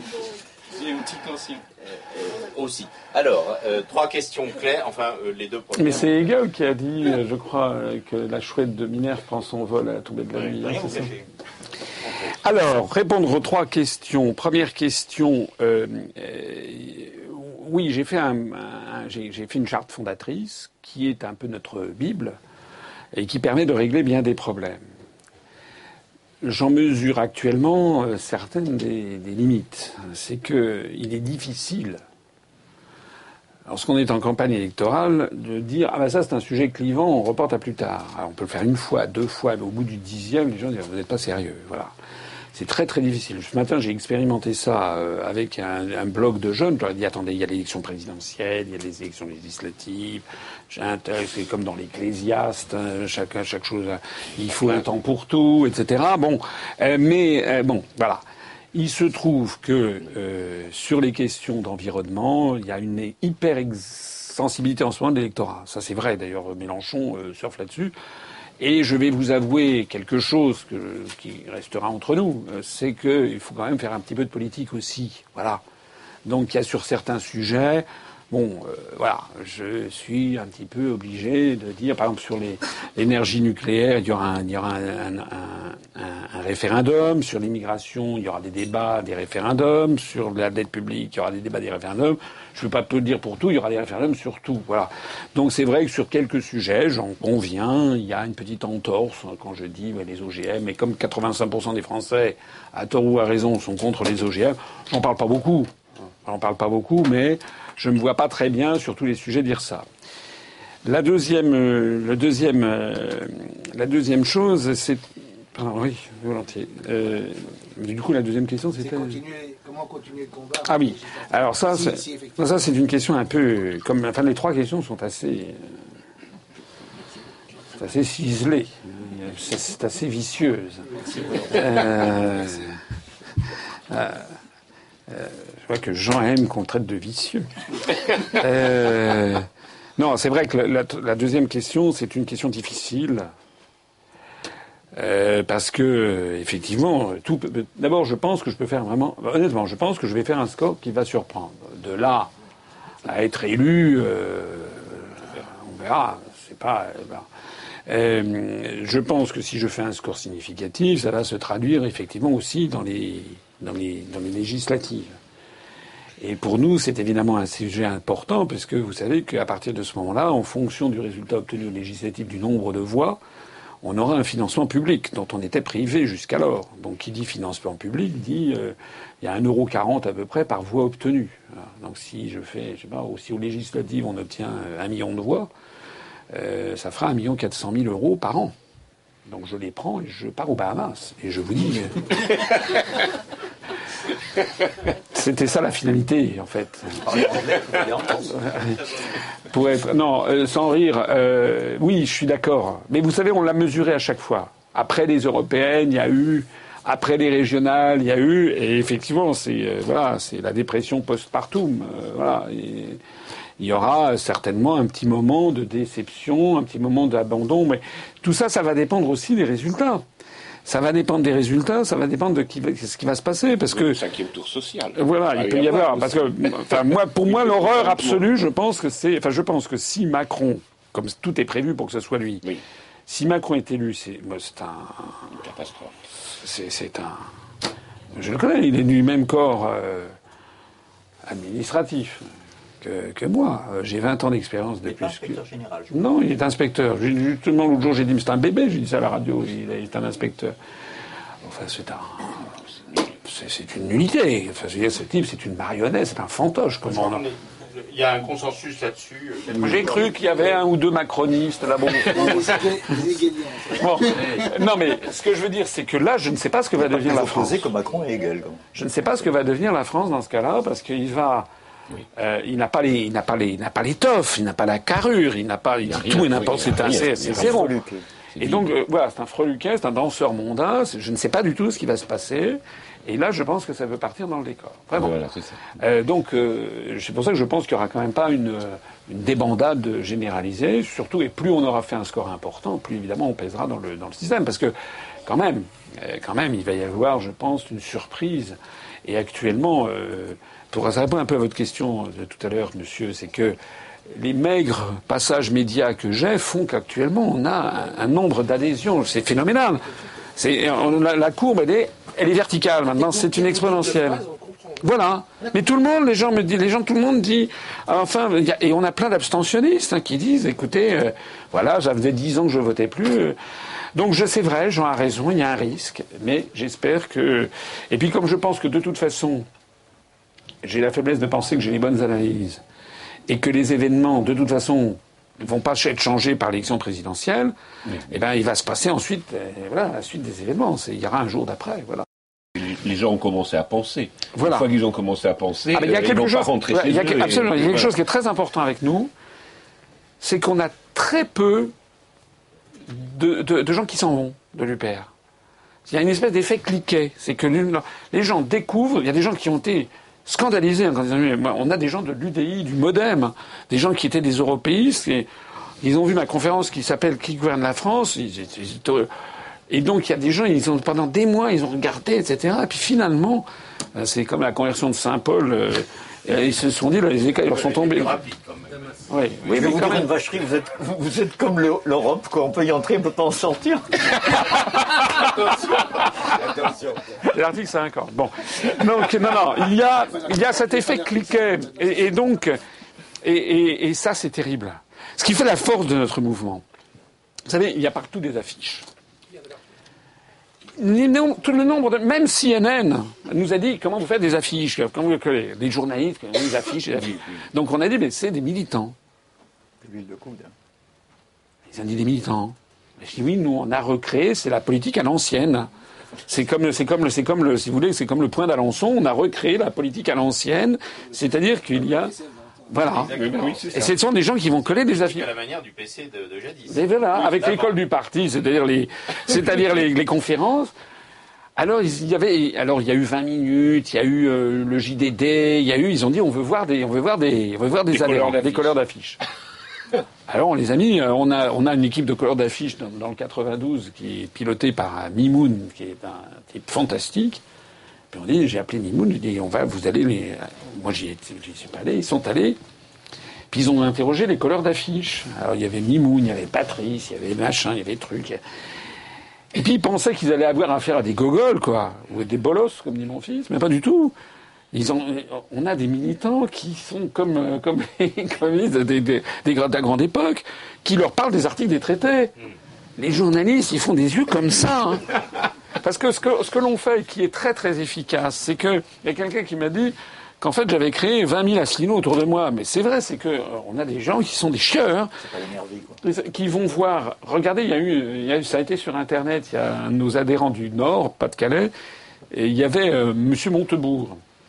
Et lorsqu'il avait fait campagne là, pour être pour la Lille, il, il, arrive à Lille et puis d'un seul coup il fait comment un, on appelle ça un stand-up, c'est ça ah C'est-à-dire oui. il prend la parole avec avec euh, comme ça dans les rues de Lille. Donc il y avait 50 personnes qui s'attroupaient autour de lui. Et puis il y avait donc l'un de nos militants et qui a dit mais enfin Monsieur Montebourg, vous savez très bien que vous ne pourrez pas lutter contre les délocalisations. C'est l'article 63 qui organise la libre circulation des mouvements de capitaux. D'ailleurs, quand vous avez été ministre, vous n'avez pas pu le faire. Et puis, s'agissant de la politique économique et sociale, c'est l'article 121 du traité.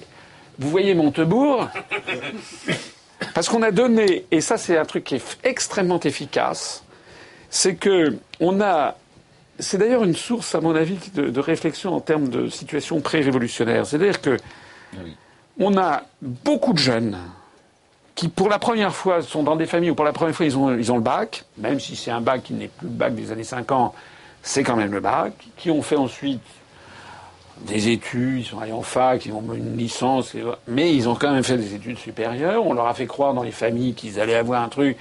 Et au bout du compte, ils ont rien, ou alors ils ont 8 heures au McDo de 4 fois par jour, 4 fois par semaine. Bon. Donc on a des centaines de milliers de jeunes qui sont pas bêtes, qui sont frustrés, qui sont au chômage ou des petits boulots, et qui sont sur Internet. Et qui, comme ils sont pas cons, ils lisent les trucs et ils disent voilà, ça, c'est ça la vérité. Et donc après, ils vont voir, et on, a, on, est en train de devenir une armée, en fait, de, de gens. On va vous répondre, attention, populisme. Non, on dit plutôt une secte. on dit plutôt que je suis une secte.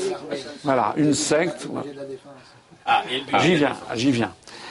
Euh, C'était la troisième question. Le budget de la défense, alors effectivement, oui, j'ai annoncé une augmentation parce que je suis quelqu'un de réaliste. J'applique l'adage romain si oui, pacem, parabellum. Mais non, je ne suis pas d'accord. La France n'est pas la Suisse. La France est quand même un grand pays. La France, elle doit quand même, elle a une diplomatie mondiale. Elle doit avoir elle doit défendre sa zone économique exclusive, qui est la deuxième du monde. Elle doit avoir quand même une armée. Enfin, moi, je, je ne crois pas d'ailleurs qu'il y ait aucun parti politique en France, ni aucun dirigeant qui préconise la suppression de l'armée et la suppression de la défense. Euh, il propose la suppression du ministère de la Défense? De l'armée. Vous ne seriez attaqué par personne. Qui va vous attaquer? Qui, qui, qui vous l'indique? Qui vous, qui vous l'assure? Qui vous en assure? Qui vous en assure? Et, et, surtout, comment garantir l'indépendance Parce que vous, vous prenez un pari, un pari, euh, voilà, mais qui vous l'assure Les Suisses sont une armée, ils sont même tous militaires. Oui, Comment D'abord, elle a un rôle. Elle a un rôle. D'abord, ce qu'il faut bien comprendre, hein, c'est que objectivement, l'armée française aujourd'hui, moi, j'ai préconisé de revenir à la fin du quinquennat au niveau du budget de la défense en 81. On était à 3% du PIB, on est tombé à 1,6, la moitié.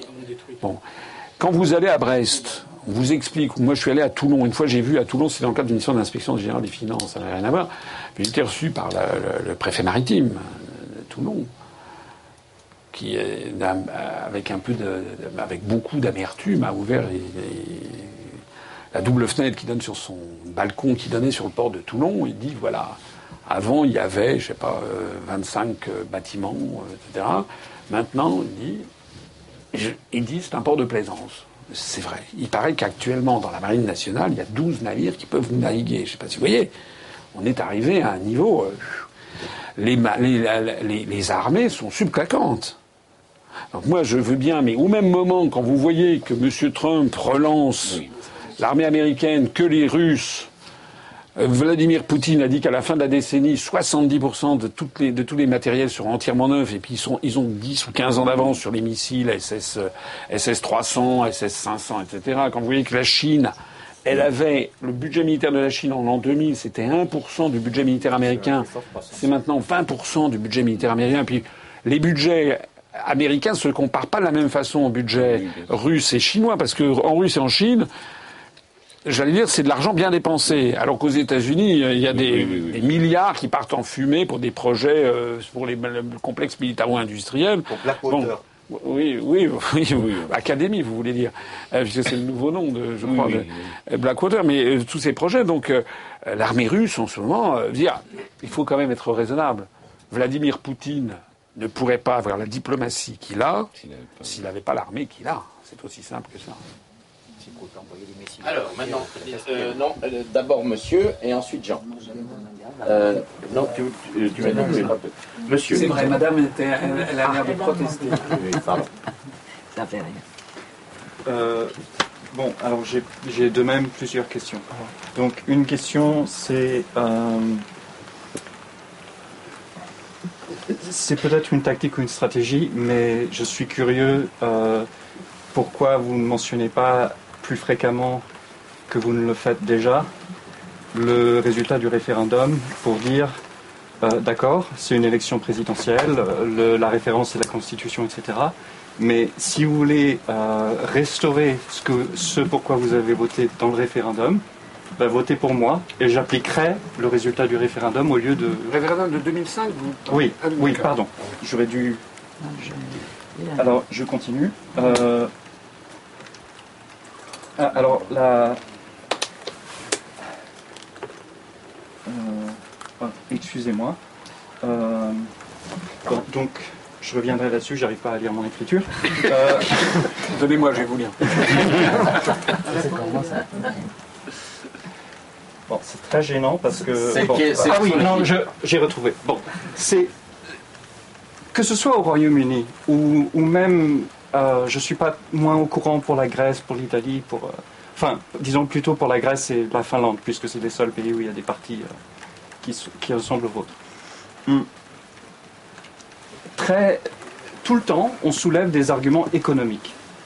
Euh, alors, je comprends leur importance pour les gens, pour la population, pour les 8 millions 800, 8 millions 800 000 de Français pauvres, etc. Euh, mais il y a un principe fondamental, c'est que euh, personne, a priori, veut vivre à genoux. Euh, Russell a dit, quand, Russell dit, bon, il y a un certain moment on choisit entre avoir mangé et la démocratie, je, je suis d'accord. Mais si les Vietnamiens euh, du Nord peuvent se battre, pourquoi euh, on ne pourrait pas se battre en France? Donc, le- le- la question, c'est pourquoi mobiliser la question économique quand, il y a un principe qui vient avant, qui est la liberté C'est est-ce qu'on veut vivre à genoux, au service des autres, ou pas?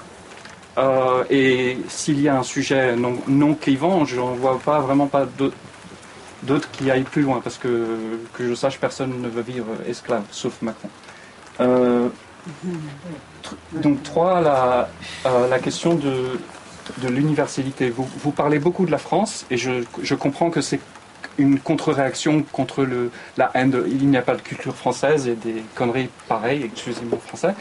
Mais, euh, et vous parlez des États-Unis, mais je ne pense pas qu'il y a pe- personne de sérieux aux États-Unis qui souhaite qu'il y ait des Américains très riches ou très pauvres. De même au Royaume-Uni, j'ai un passeport euh, britannique ainsi que français. Et, et donc vous parlez de l'universalité de, la- de la- de- de cer- de certaines valeurs françaises, mais cette universalité porte pour le monde entier et je ne pense pas que l'inégalité soit agréable aux États-Unis ou au Royaume-Uni au Gabon ou, en, en- euh, j'allais dire en Islande, mais ça s'applique pas. Donc, euh, euh, disons, di- di- disons en Papouasie. Euh, donc, donc pourquoi mettre en, va- en avant des propriétés d'un seul pays alors que c'est des propriétés universelles qu'on devrait réinstaurer? Euh, Quatre, et j'ai bientôt fini. C'est la dernière, hein, la quatrième. Parce qu'on n'aura jamais le temps. C'est égal, égal. Euh, si c'est égal, bon, on y va. Euh, euh, euh, quatre, c'est euh, euh, c'est alors, d'une certaine façon, c'est pas à vous de répondre à cette question, mais c'est une question, c'est, mais c'est une question que je, que je, me pose néanmoins tout le temps, et on voit les deux personnes à côté de vous, on voit cette librairie, etc. Mais euh, qu'y a-t-il de tellement difficile à comprendre pour des gens de la gauche à, l'aussi extrême gauche qui puisse exister, c'est-à-dire celle qui veut le dépérissement de l'État et du capitalisme, contrairement à vous, qu'y a-t-il de si difficile à comprendre au fait que, par simple logique, il y a des étapes pour arriver au but, euh, au but escompté. Euh, donc, donc la réponse est dans la question. Non, non, non. Donc, pourquoi il n'y a pas euh, de, de, de, mouvement généralisé de tous les gens sérieux de gauche vers ce que vous proposez? Ce qui, ce qui rappelle une dernière chose, c'est que vous parlez beaucoup de la France, vous parlez de l'Europe, mais pour moi, cette question de l'Union européenne, de la sortie de la France de l'Union européenne, elle a aussi, on parlait de l'intérêt général, un intérêt général pour le monde entier. C'est-à-dire que par le modèle américain, on détruit le modèle social-démocrate européen, euh, on désindustrialise, etc. Le modèle de, démocratie représentative, quoi que j'en pense. Euh, hum, et l'Europe par rapport à la, Russie, la Chine, etc., si elle est complètement euh, esclave des États-Unis, en fait, ça nuit au monde entier. Pas seulement à la France, pas seulement à l'Europe, pas seulement euh, au continent européen. Euh, voilà. Ok. Des, réponses. Je ne me rappelle plus toutes les questions. Alors, je crois la première question, c'était sur le référendum de, de 2005. Effectivement, euh, je, je, bon, sur la profession de foi qui est partie ben, pour 46 millions d'électeurs, j'en fais mention, mais euh, ce qu'il faut avouer, c'est que euh, ce référendum, les 55% de gens qui ont voté non en 2005 euh, savaient ce qu'ils rejetaient, mais n'étaient pas forcément d'accord sur ce qu'ils voulaient. Bon, c'était un phénomène de rejet, mais ce serait ça serait tordre les résultats, moi je n'aime pas ça, que de penser que les 55% de Français qui ont voté non à l'époque étaient 55% de gens qui voulaient sortir de l'Union européenne. C'est pas vrai. À l'époque, moi j'ai créé mon mouvement politique en 2007. Je peux vous dire qu'en 2007, dire qu'il fallait sortir de l'Union européenne, de l'euro et de l'OTAN, c'est personne. Enfin, je veux dire, les gens. Euh. J'avais des amis qui avaient adhéré, mais c'était euh, voilà. Euh, donc c'était c'était le message. Maintenant, nous, une des raisons pour lesquelles on se développe à toute allure, c'est que les événements m'ont donné raison, et puis bien entendu le vote au Royaume-Uni, parce que les Français, quand même, globalement, euh, on peut les voilà, les Britanniques, c'est un grand peuple, c'est un peuple qui a été, qui a quand même globalement été à la tête des libertés publiques depuis la Magna Carta de 1215, qui tout au long de l'histoire, c'est quand même un peuple qui a été du, du bon côté, si j'ose dire, même si on s'est frité avec les Britanniques. Donc le fait que je pense que l'impact que les Britanniques aient voté pour le Brexit a, levé pour nous un obstacle majeur. Moi, compte depuis. Voilà. c'est vraiment un obstacle. Moi, je sais que jusqu'à il y a encore un an, euh, j'avais beau dire il y a un article 50, les gens disaient oui, mais non, mais oui, mais non. Euh, voilà, non, mais ça se fera jamais, etc. C'est pas possible. Voilà. Là, maintenant, plus personne en France ne me dit c'est pas possible. Donc c'est un obstacle énorme qui a été soulevé. un deuxième obstacle, c'était mais si on faisait ça, ça serait l'apocalypse. Et puis je dis mais regardez ce qui se passe au Réuni, c'est pas l'apocalypse. Bon, donc c'est un deuxième obstacle énorme qui a été, qui a été levé. Le troisième obstacle, c'était de toute façon les Américains ne nous laisseront jamais faire. Puis maintenant il y a Trump qui dit qu'il est pour le Brexit, euh, Trump, oui, Trump qui est pour le Brexit et qui dit que l'OTAN est une structure obsolète. Bon, je sais pas exactement, il est peut-être un petit peu euh, fantasque le personnage. Je, mais enfin, c'est vrai que là, euh, les cartes sont brouillées, quoi. Donc c'est un troisième obstacle majeur qui a été soulevé. C'est pour ça que je n'évoque pas trop, trop, mais un petit peu quand même. Et c'est vrai que notamment, puisque je vois que maintenant Mme Le Pen, qui court après tous les trucs, maintenant elle dit qu'elle veut faire un référendum, moi j'en profitais pour rappeler que les référendums ne sont pas, il y en a déjà eu, n'ont pas été suivis. La deuxième chose que, la deuxième question, c'était vous me parliez sur... Euh, que la euh, liberté vient avant l'économie. Voilà, alors... Je, je suis d'accord avec vous, mais là, vous me demandez une question à laquelle je n'ai pas de réponse. Vous savez, c'est quelque chose qui parfois est, qui parfois est, est c'est terrible, c'est que on, a affaire, on a l'impression que le, peuple français, par moment, euh, a été euh, lobotomisé, avachi. C'est ce que De Gaulle appelait l'esprit d'abandon ou l'esprit de.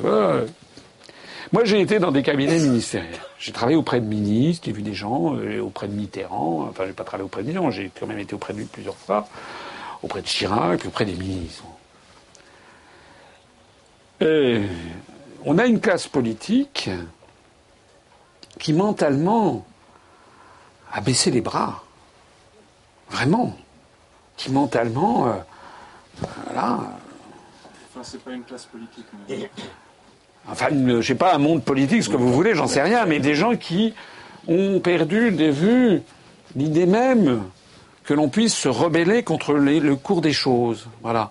Et malheureusement, il y a beaucoup de, Français qui euh, sont avachis derrière leur télé, derrière euh, leur ordinateur, derrière leurs jeux vidéo, qui ont des petites passions euh, médiocres. voilà, où est-ce que je vais passer le prochain week-end Ou bien ils sont sur un site de rencontre. ah, c'est ça la vérité. donc on est... parfois, ça peut être un peu déprimant de se dire, il y a peut-être des fins aux civilisations un abandon, un avachissement général.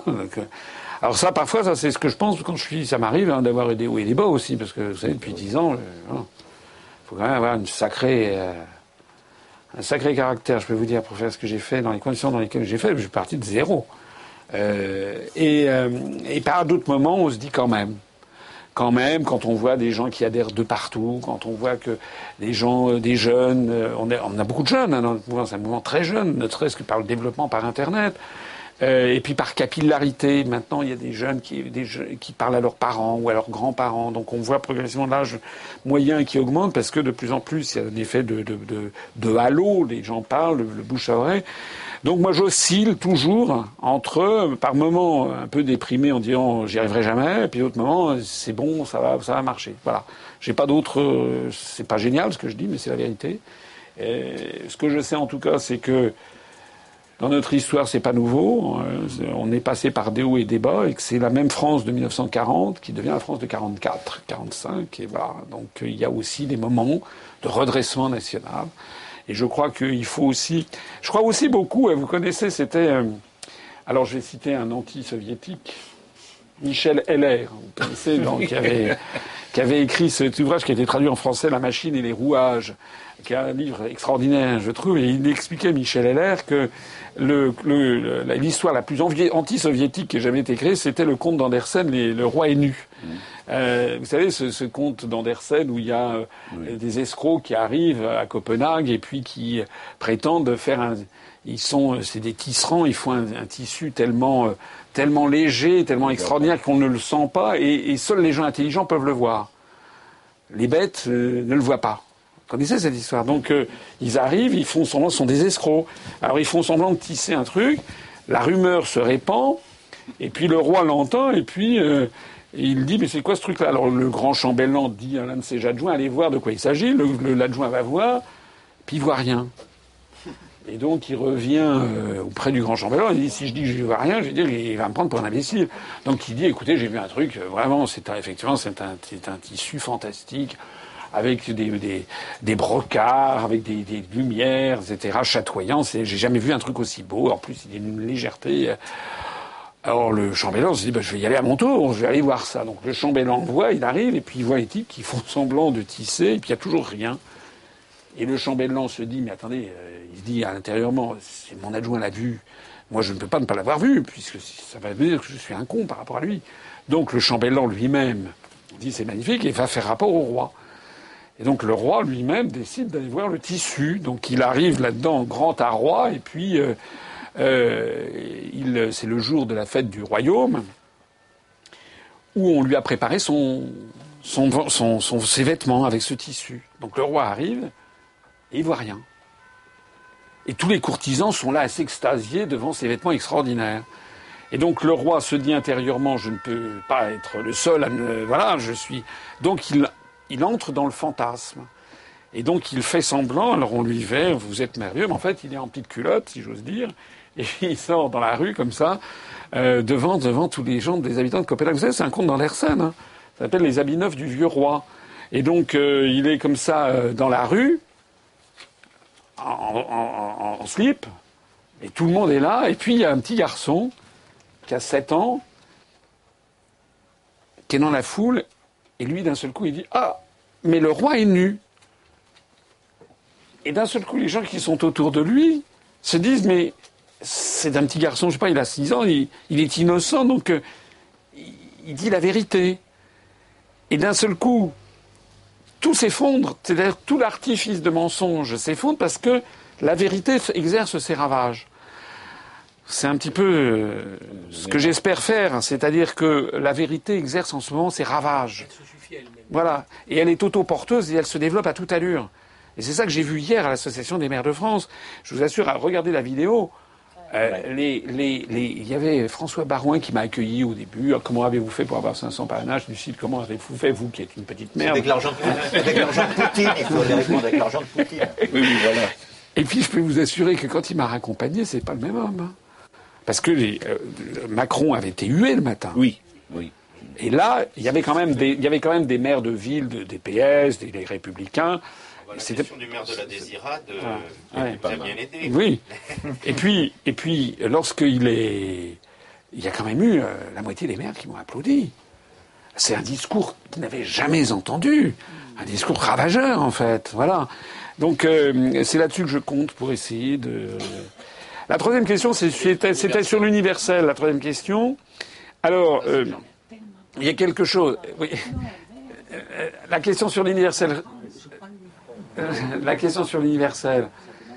Moi, j'ai la question sur l'universel. Euh, j'ai fait un truc, je ne sais pas si vous l'avez vu, où on a les, dirigeants français de tous les partis politiques, sauf Madame Le Pen, parlent devant un drapeau bleu-blanc-rouge et un drapeau du Saint-Empire romain germanique, hein, de la Sainte Vierge, celui bleu aux étoiles d'or. C'était le drapeau des Ottoniens du Xe siècle.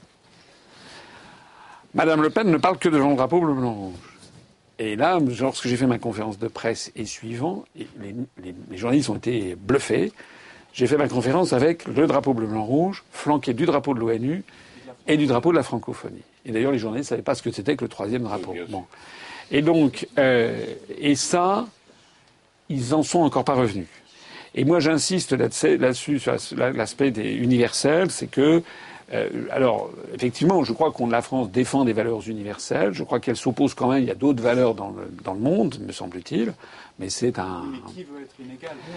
Écoutez, j'en sais rien. C'est un débat de spécialistes. Je crois qu'il y a des Américains dans la salle, donc euh, chacun verra. Oui, bien sûr, je suis d'accord. Mais je pense quand même, il me semble, il me semble, mais je me hasarde peut-être que on n'a quand même pas du tout la même histoire que les États-Unis d'Amérique pour parler d'eux, mais on n'a pas non plus la même histoire que, les Japonais ou que, ou que les. Vous parliez de la Papouasie-Nouvelle-Guinée. Moi, je connais, c'est une zone du monde que je connais bien, euh, dans toute l'Océanie, où il y a euh, c'est un petit peu comme l'Occident médiéval, vous savez, avec euh, le chevalier, le prêtre et puis le, laboureur. Vous avez des clans dans cette zone, dans cette zone du monde, les clans propriétaires terres, les clans guerriers, les clans garde-manger, comme on dit, et que souvent les, conflits qu'il y a, qui sont des conflits tribaux, ne correspondent pas du tout à notre vision euh, occidentale et du monde. Voilà.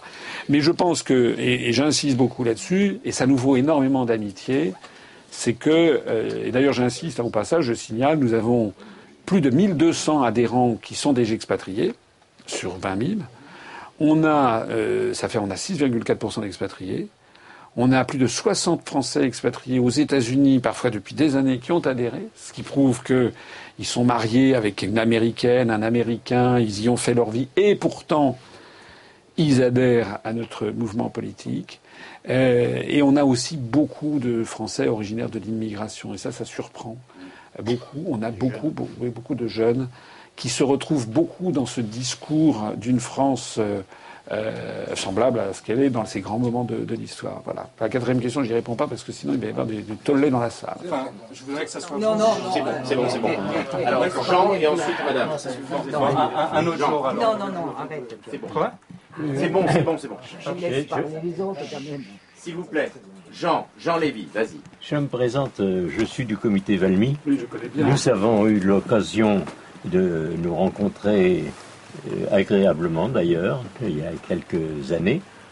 La question c'est, je partage, et le comité Valmy partage pratiquement à 100% les mêmes objectifs que euh, l'Union nucléaire euh, développe. Pourquoi nous ne pouvons pas agir ensemble? Non, mais nous, nous vous avons écrit plusieurs fois, euh, Claude Beaulieu personnellement, euh, et nous, nous regrettons, peu importe le passé, aujourd'hui, ce que je voudrais savoir, c'est est-ce que c'est possible euh, Nous n'avons pas, je le dis très, 20 000 adhérents, mais nous avons un site qui est lu par mois par 200 000 personnes. c'est un autre, un autre aspect, bien sûr, mais la, la, seule question, c'est euh, d'agir ensemble. On a je ne vois pas ce qui peut nous, nous démarquer. Alors, la question est claire, ah ben, précise et euh, oui, allez, je répondrai très. Non, non, je, je, répondrai très, non, très simplement. Il euh, n'y a aucun problème. On peut très bien travailler ensemble. Je sais qu'au moment, de, au moment des régionales, me semble-t-il, euh, Claude Beaulieu, que je connais bien, avait appelé justement à voter pour nos, pour nos listes. Et moi, je suis, mais je, l'ai, je, l'ai, je, le, je le vois régulièrement. Je crois que Geneviève Blache est au comité Valmy, me semble-t-il, comme à l'UPR. Il y a des gens qui sont multicartes. Ah bah oui, prenons rendez-vous. Voilà, tout à l'heure, ça. Donc ça a été rapide, donc on passe euh, la parole à madame. Je, je, vais être rapide aussi. bon, si j'ai compris, vous êtes un président au-dessus des partis c'est-à-dire, ce que vous proposez, c'est déjà du passé, nationaliser tout ce qui avait été nationalisé, garder l'unité de la France, mais en même temps, bon, euh, il y a une explosion, les classes sociales n'existent pas. D'ailleurs, quand vous avez dit euh, vos, vos, militants, qu'est-ce que c'est Vous avez donné des définitions religieuses. Il y a des juifs, il y a des, il y a des protestants. Moi, ça m'a énormément choqué. Je voudrais savoir quelle est la composition sociale des gens qui sont dans, votre parti. Et qu'est-ce que vous faites des classes sociales? Vous les avez euh, implosées, elles n'existent plus, n'est-ce pas? Il y a quand même des chômeurs, il y a une classe ouvrière, il y a des zones où c'est la précarité absolue, hein, ok? Personne s'en occupe. On veut quand même, on veut pas sortir vers la gauche, on veut, on veut que tout le monde soit, comme vous dites, modéré, consensuel, et ça, ça m'emmerde royalement. Voilà. Donc, moi, je veux, je veux parler politique. Il y en a marre de rester dans le brouillard, on est au-dessus, on va nationaliser. Ça, ça me suffit pas. On voit que la France est dans une merde morale, économique. C'est de ça que je veux parler. Voilà. de la lutte Parce que les ouvriers sont représentés par personne, les chômeurs par personne.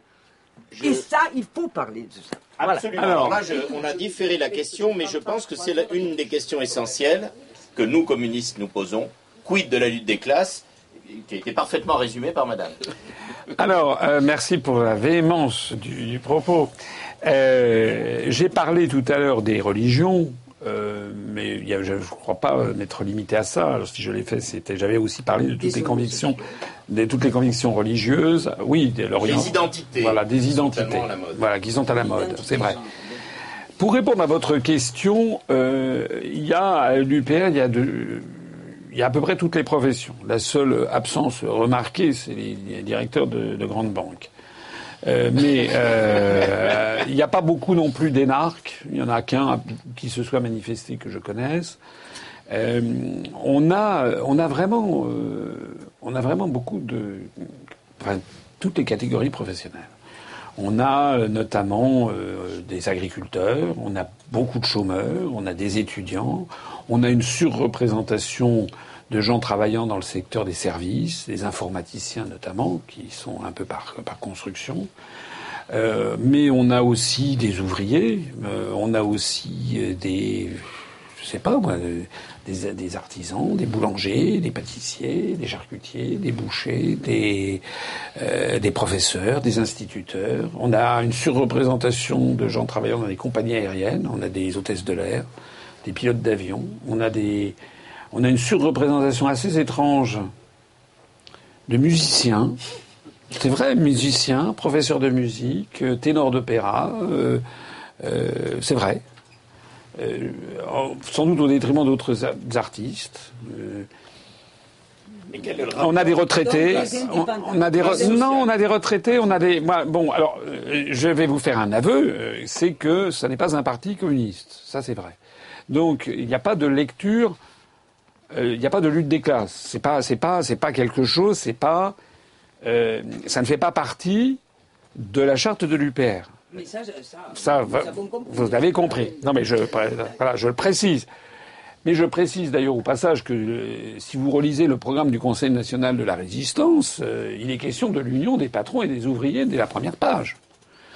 Bien qu'il ait été largement écrit par Pierre Villon, le programme du CNR n'était pas un programme marxiste, léniniste, pas du tout. Il était question de l'union de tous les Français et de l'union des patrons et des ouvriers. C'est marqué noir sur blanc. Euh, nous, on n'a pas mis ça. J'ai pas mis l'union des patrons et des ouvriers. Donc c'est vrai, objectivement, je, ne vais pas vous dire le contraire parce que ce, serait mentir et je n'aime pas mentir. Ça n'est pas un parti communiste bis, euh, c'est vrai. Euh, vous me dites les ouvriers ne sont pas représentés. J'allais vous dire, il y a des partis quand même d'extrême gauche en France. Et il y a quand même le NPA, enfin, qui sont présentés comme tels en tout cas. Oui. Il y a quand même le nouveau parti anticapitaliste et il y a quand même lutte ouvrière qui sont là. Bien. Moi, je personnellement, mais je, je, je vais prêcher pour ma paroisse. J'ai le sentiment que nous sommes un mouvement beaucoup plus efficace et beaucoup plus potentiellement libérateur, y compris pour les ouvriers ou pour les damnés de ce monde, comme on pourrait dire, que ces mouvements comme euh, Écoutez, Madame, Madame Artaud est allée, si j'ai bien vu, dans l'association des maires de France. Elle a commencé à dire bon, alors de toute façon, je ne serai pas élu. Quand vous commencez comme ça, euh, bon, Poutou, il est allé, il rien, si j'ai bien vu, il avait rien préparé. Pas, c'est pas bien. Je trouve que c'est une façon. C'est pas bien de faire ça. Je trouve que quand on est, quand on a été parrainé par euh, 500 élus de la République, euh, moi, je suis toujours, j'ai toujours à cœur, c'est un peu par formation, par goût personnel, de connaître mes dossiers, savoir de quoi je parle, et d'être à la hauteur quand même, de, parce que je sais que c'est pas moi qui, enfin moi je me présente, mais derrière moi il y a, il y a 20 000 adhérents, il y a des gens, il y a énormément de gens qui attendent. Par exemple, j'ai pris un engagement, parce que moi je suis un homme de parole. Lorsque je suis allé voir des maires de petits villages, je lui dit, vous savez, je n'ai jamais dit, je, ne vous appellerai jamais un petit maire parce que moi, je ne suis pas un petit candidat. Et je sais que maire d'un petit village, c'est parfois une grande fonction. Et je leur ai dit, si vous me parrainez, je me ferai votre porte-parole. Et c'est ce que j'ai fait. Là, devant l'Association des maires de France, j'ai parlé comme aucun autre candidat n'avait parlé, en disant devant les maires, j'ai dit j'ai vu 108 maires, la, la- la révolte gronde, j'ai vu de nombreux maires qui m'ont dit nous sommes en dictature. Et je peux vous dire qu'il y avait André Laniel, euh, Barouin, etc., qui étaient, euh, et je veux dire, ça, les gens, ils se sont, ils ont regardé les choses comme ça, parce que c'est la vérité. Voilà. Donc c'est vrai. Je ne parle pas de classe sociale, ni de lutte des classes. Ça, c'est exact. Mais pourquoi aussi je ne le fais pas? D'abord parce que je ne suis pas communiste. Pas non plus, je vais pas travestir. Non, mais bon. une réalité sociale. Mais euh, ça, c'est- Sociologie, oui, ça vous gêne. je, moi je dirais, je dirais en tout cas que j'essaye de rassembler des gens qui ne sont pas d'accord sur des tas de choses. Et euh, de la même façon que dans le CNR, il n'était pas question de classe sociale dans le programme du CNR, qu'il était question de l'union des patrons et des ouvriers. Moi, ce que je me dis, c'est que il faut tout faire pour essayer de rassembler les gens sur leur plus grand commun dénominateur. Si on commence à parler de lutte des classes, c'est vous voulez que je vous dise, il y a des tas de gens qui viendront pas. Voilà. Non, mais enfin, vous voyez bien l'état de la France. un petit peu. Oui. Oui, mais, quel est votre je- jugement je ne politique Oui. Il y a Dominique voudrait ajouter quelque chose. Oui, pour creuser la question de madame, que je trouve, que je trouve incontournable, si vous me permettez, pour parler comme les journalistes, ce qui m'arrive pas souvent. voilà. Non, non, je trouve votre question est, excellente. question, on est excellente. Je vais dire, euh, euh, vous avez, elle a, elle a demandé quelle classe sociale il y a chez vous. Vous avez répondu par des professions. Ça ne répondait pas à la question de madame. On peut être étudiant pauvre, on peut être étudiant riche, on peut être euh, boulanger pauvre, boulanger euh, industriel, n'est-ce pas Et avoir 30, euh, 30, 34 filiales. Voilà. Donc, et vous dites, et c'est tout à fait légitime, que vous n'êtes pas pour la lutte des classes, mais les communistes non plus. Les communistes sont pour l'abolition des classes sociales. Comment voulez-vous qu'il y ait lutte de classe là où il n'y en a pas? Je veux dire, c'est le patronat qui commence à lutte des classes. C'est l'employeur en extorquant la plus-value. Pardon de rappeler quelque chose basique. Voilà. Donc il faudra bien. Voilà. Ça ne veut pas dire la lutte de tous contre tous. Au contraire, je suis sûr. hein, De même que, Marx, qui n'est pas issu du, prolétariat le plus lumpen, comme on dit dans l'histoire, je veux dire, a, compris qu'il y avait une solidarité de classe et que pour se libérer, euh, même dans les classes supérieures, il fallait que ceux d'en bas soient libérés aussi Vous avez parlé très justement tout à l'heure de l'avachissement de certains milieux politiques, de leur découragement que vous, avez constaté, y compris dans les cabinets que vous avez fréquentés. Et je ne peux pas m'empêcher de citer la phrase euh, euh, du premier qui a posé la grande problématique sociale dans, dans la théorie politique chez nous, c'est Rousseau. Quand il dit Les esclaves perdent tout dans leur fer jusqu'au désir d'en sortir. Voilà. Mais ce n'est pas une raison, je veux dire, pour laisser les choses telles quelles. Je rappelle que l'agression de classe ne vient pas des communistes. Voilà. Je tenais à préciser ça au passage. Euh, monsieur. Oui, c'est une question qui va un peu dans ce sens-là aussi. Je, me disais, comment est-ce que vous allez gérer la croissance en tant que parti? Parce que vous avez fait un travail, euh, bon, bravo l'artiste, euh, vous avez porté ces choses qui ont été occultées depuis 2005. bon, c'est vraiment très très admiratif que vous ayez tenu ce flambeau-là en ayant fait la campagne de 2005. Euh, mais cet afflux, euh, cet, afflux de gens, à partir du moment où vous n'êtes pas élu président de la République, mais que vous aurez des élus, ça va devenir un parti. Pour le moment, je considère que c'est pas vraiment un parti parce que ça ne, subit pas les contraintes de parti qui sont d'avoir des élus, d'avoir de l'argent, etc., avec tout ce que ça crée à l'intérieur. Et donc les risques d'éclatement, disons, d'un mouvement par la partisation et puis euh, l'entrisme et puis les prises de pouvoir qu'il peut y avoir là-dedans, et c'est là que la sociologie peut peut-être aider aussi sur les contradictions internes euh, que vous pouvez avoir. Je pense que vous ne donnerez pas, mais il faudrait voir la répartition par CSP et l'évolution de la répartition par CSP. Quel pourcentage de cadres, par exemple quel... Voilà. si, j'étais vous, je ne les donnerais pas, parce que comme les autres, euh, ils, ne font que du marketing et ils donnent ça. Alors, la, euh, question? Hein? La question. La, question, est-ce que la, croissance, la croissance est pensée euh, au-delà des élections et, la, transformation en vrai parti. Quoi. Alors, on va en prendre une autre, parce qu'elle est très claire et très simple, et puis euh, ça va être parmi les dernières. ça va être une question, une remarque et une question. Je ne voulais pas intervenir, mais ce que j'ai entendu là m'oblige à intervenir, je suis désolé. Euh, la remarque, c'est quand il y a des luttes de libération nationale, il y a obligatoirement quelque chose qui regroupe des classes en vue d'un ennemi commun. Oui, Mao Zedong. Domenico Le, Surdo, qui a écrit un très beau bouquin, intègre dans la lutte de classe la lutte de libération nationale. Si j'ai bien compris, et vous allez me dire, vous êtes un parti de lutte de libération nationale. Et quand notre ennemi, qu'on peut en tant que marxiste qualifier de bourgeoisie, d'oligarchie, euro-atlantique, fait intimement parler de l'impérialisme au sens où on l'entend dans Lénine, c'est eux l'ennemi. On est donc un front uni de libération nationale. Et il me semble, et ça sera ma question, parce que je vais quand même vous poser une question, c'est, il me semble, que vous dites, je suis, l'UPR est un parti de libération nationale, et quand nous aurons obtenu ce qu'on veut, c'est-à-dire la sortie de l'euro, de l'Union euh, européenne par l'article 50, et donc de l'euro, et de l'OTAN par l'article 13, alors, et nous ferons notre programme de euh, CNR adapté, etc., alors, nous nous dissoluerons et on reprendra le combat là où on l'a laissé. il me semble, et vous allez me confirmer ou m'infirmer, que l'UPR est un parti juste de libération nationale. Et il ne prend pas en compte ce qui suit après. Et pour les marxistes, la lutte de classe qu'il y aura. Mais c'est quand même mieux si on est euh, sorti de la gang de l'impérialisme. Voilà. Alors les deux questions. Alors, euh, pour répondre à la question de monsieur au début, qui est, qui, est, qui, est, une bonne question, je reconnais, nous avons actuellement six élus, je crois, qui sont des maires qui nous ont rejoints, qui ont des maires euh, qui étaient euh, euh, soit avec une étiquette, soit plutôt sans étiquette, des maires de petits villages. Euh, vous avez raison que je pense effectivement qu'il y a toujours un risque, bien sûr, de de, de, de fractionnisme, d'entrisme, de jeu de pouvoir. Et nous, ce qui nous permet actuellement d'avoir une certaine euh, innocence programmatique et une certaine pureté, c'est justement qu'on n'a pas d'élus, qu'on n'a pas d'intérêt à. Une fois, j'ai vu chevènement euh, euh, dans un cocktail, j'ose pas dire où, je crois que on ne le dira pas. On le dira pas. On dira pas. Tu y étais aussi, là. Ah oui, l'ambassade de Russie. Ah oui, je sais, oui, oui, oui. Et, euh, et je, je, je, lui dis, je lui dis, mais c'était quand même nul de soutenir Ségolène Royal. Et il me dit, euh, oui, mais on fait de la politique. Je dis, en fait, oui, vous assuriez le gîte et le couvert de, de, de vos proches. Et il dit, oui, c'est ça. Bon.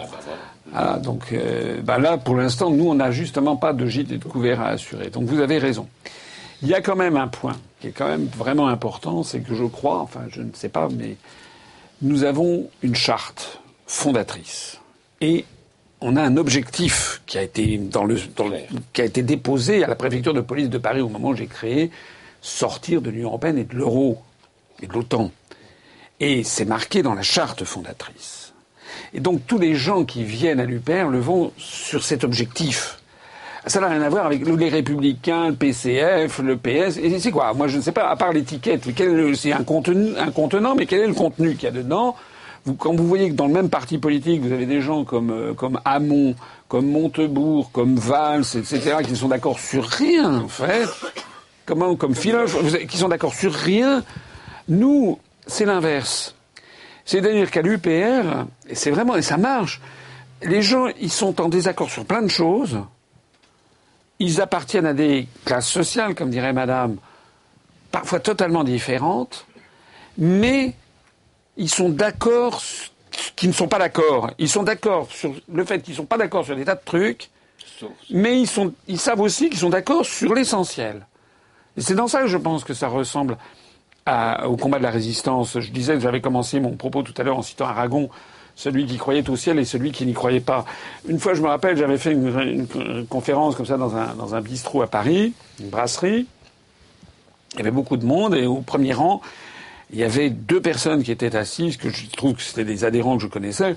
On ne pouvait pas trouver plus dissemblables dans tous les points de vue. Il y en avait quelqu'un qui était un, homme qui avait déjà un certain âge, costume, cravate, euh, voilà. Euh, grande famille aristocratique française, etc., etc. Et puis à côté, il y avait un, jeune de banlieue, Rasta, d'origine capverdienne et autres.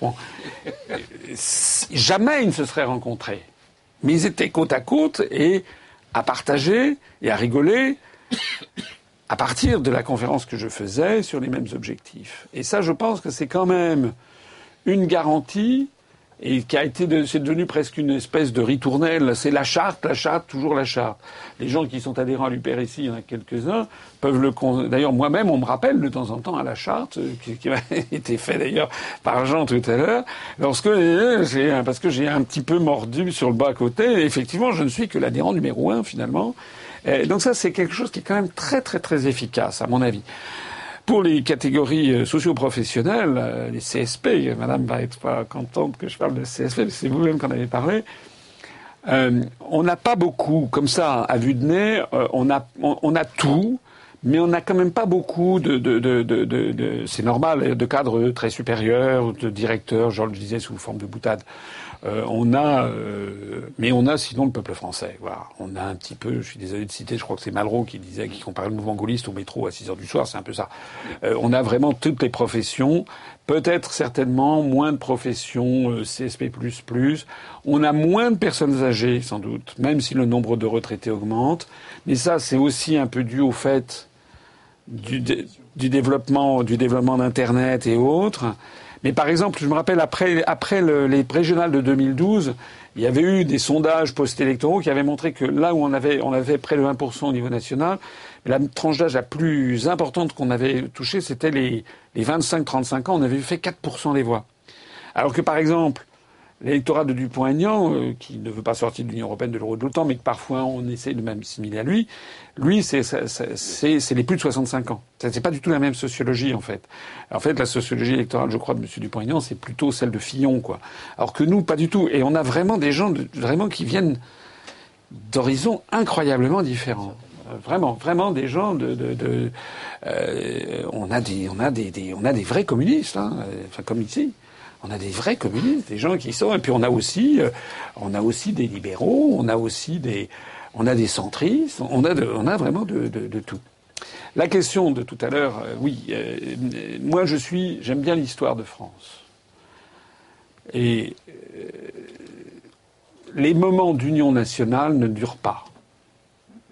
C'est extrêmement difficile d'avoir un moment d'unité nationale. Ça ne peut pas durer. C'est comme ça enfin, moi, je ne me prends pas pour Dieu le Père. Je pense que ça ne pourra pas durer très longtemps. Donc, je suis modeste dans mon immodestie, c'est-à-dire que j'ai envie de changer l'histoire de mon pays. Mais en fait, je pense beaucoup au CNR. Dans le CNR, c'était ça. Il y avait l'union des patrons et des ouvriers, j'y reviens. Et puis le CNR s'est rapidement dissous une fois qu'il a terminé sa mission historique. Il y a des gens qui disent oui, mais après, il faudra rester. Non, moi, je, euh, les gens me connaissent pas bien. Moi, je suis un peu, euh, euh, j'ai vraiment une bonne, une bonne connaissance, je pense, de l'histoire. Je, je, moi, j'aimerais rester euh, comme celui. Après, ce que je voudrais, c'est rétablir.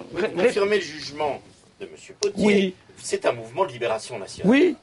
Mais qui ensuite, c'est un peu comme à la fin d'Astérix, si vous voulez. C'est-à-dire qu'une fois que les Gaulois ont chassé les Romains, le barde, le barde, on l'entoure à un truc et on le baillonne, et puis après les gens se retapent dessus, quoi. Voilà, c'est un petit peu, c'est un peu ça l'objectif, quoi. Voilà, c'est que je sois baillonné autour d'un arbre. Euh, et puis, non, non, mais c'est-à-dire que ce que je voudrais quand même, c'est essayer de, de, faire en sorte de modifier, de proposer les modifications de la Constitution pour quand même euh, essayer d'empêcher ce qui s'est passé. C'est-à-dire, par exemple, euh, démocratiser le Conseil constitutionnel.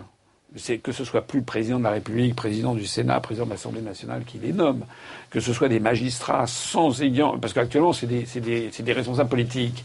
Ils ont un raisonnement d'hommes politiques. C'est les pires. En plus. Voilà. Oui. En plus, c'est les pires. Vous avez Michel Charas au Conseil constitutionnel. Enfin, c'est hein.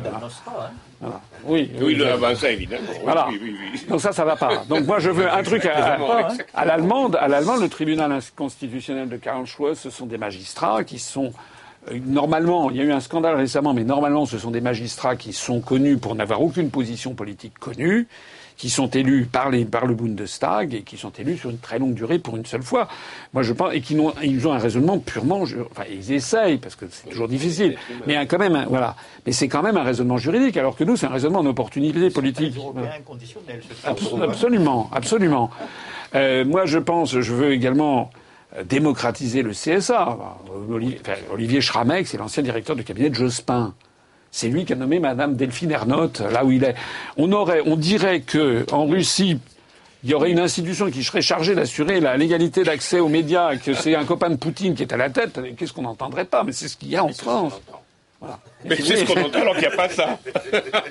alors ça n'existe pas. Exactement. Enfin, c'est dément, quoi. Non, objectivement, le CSA, c'est indigne. Donc, euh, démocratisation du CSA, démocratisation de la, professionnalisation du Conseil constitutionnel, saisine du Conseil constitutionnel par une espèce de class action, c'est-à-dire avec une catégorie de la, comme c'est le cas en Allemagne, que une catégorie de la population, je sais pas, puisse saisir, actuellement c'est pas le cas, puisse saisir le Conseil constitutionnel, référendum d'initiative populaire, où à partir du moment où on a 500 000 signatures validées en mairie, les gens puissent, et que la, la question est validée par le Conseil constitutionnel, on puisse poser des questions. Vote blanc reconnu de plein exercice avec ah pouvoir révocatoire, c'est-à-dire que si dans un scrutin, le vote blanc arrive en premier, le scrutin est annulé, il est reporté de deux ou trois mois, il y aura une durée qu'on fixera euh, en fonction d'une loi organique. Et, interdiction aux candidats du scrutin ayant été invalidés de se représenter. Mais ça, c'est ce qu'il y avait en Russie, mais le Conseil de l'Europe l'a interdit à la Russie. Euh, donc, donc il y a également interdiction de réforme, de, modifier la Constitution autrement que par référendum. Réintroduction dans la Constitution de l'article 68 d'origine tel que voulu par De Gaulle et ratifié par 82% des Français. Je rappelle que dans l'article 68, il était question du crime de haute trahison du président de la République et du crime de complot contre la sûreté de l'État. Or, ces deux incriminations, toutes les deux, ont été retirées par des lois constitutionnelles, par l'article 89, dans le dos des Français, par une espèce de maquignon euh, au moment du, par le vote du Congrès à Versailles. Le complot contre la sûreté de l'État a été retiré par une loi constitutionnelle de, juillet 1993, neuf mois après, le référendum de Maastricht. Et le complot et le crime de haute trahison du président de la République a été, euh, a été retiré de la Constitution en mars 2007, quelques semaines avant l'élection de Sarkozy. C'est quand même dément. Il faut quand même avoir une idée derrière la tête pour ça, ce genre de choses. que la forfaiture est devenue légale. Oui, oui c'est ça, c'est ça que ça veut mais, dire. Mais c'est moins vendeur que le diesel ou le burkini. Voilà. Hein, c'est peut-être pour ça la réponse. Pourquoi tant de haine? Je, me permets d'écourter parce que je sais que vous avez Voilà. un rendez-vous urgent. Avec mon ami. euh,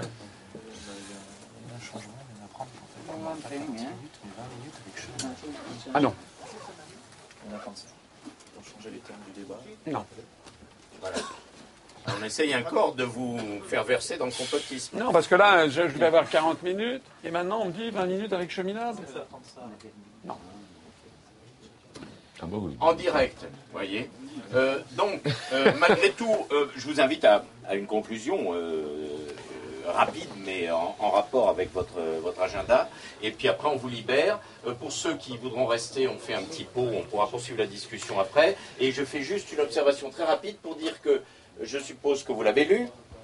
Mais si vous ne l'avez pas lu, il faut le faire lire à tout l'UPR. Non, je n'ai pas lu. Euh, vous avez une vidéo que j'ai mise en ligne euh, en rapport. Donc, un des livres essentiels euh, dans la bibliographie euh, absolument nécessaire aux gens qui ont été intéressés par ce qu'ils ont entendu ce soir, le livre d'Annie Lacroix-Ry, hein, euh, publié il y a déjà pas mal de temps, elle est venue le présenter ici, vous pourrez euh, vous renseigner, euh, que nous avons, euh, je n'oublie pas que je suis libraire, donc mais rassurez-vous c'est pas bref, aux origines du carcan européen, 1900-1960, donc vous voyez ça remonte à loin, et vous allez voir que en historienne émérite, travaillant sur archives et de manière très sérieuse, Annie Lacroix-Ry euh, peut clore le bec de euh, Patrick Cohen, euh, du Monde, des décodeurs et de toute la bande de euh, qui essaye euh, de, euh, nous faire passer pour des conspirationnismes hurluberlus.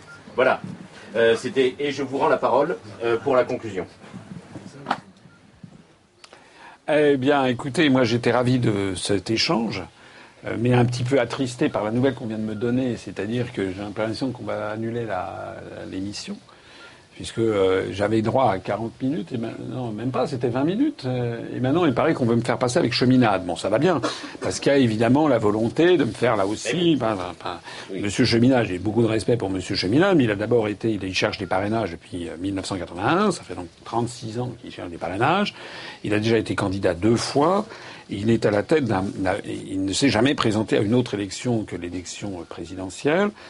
Il n'a jamais obtenu les 190 000 électeurs. La deuxième fois, il a obtenu 80 000 électeurs.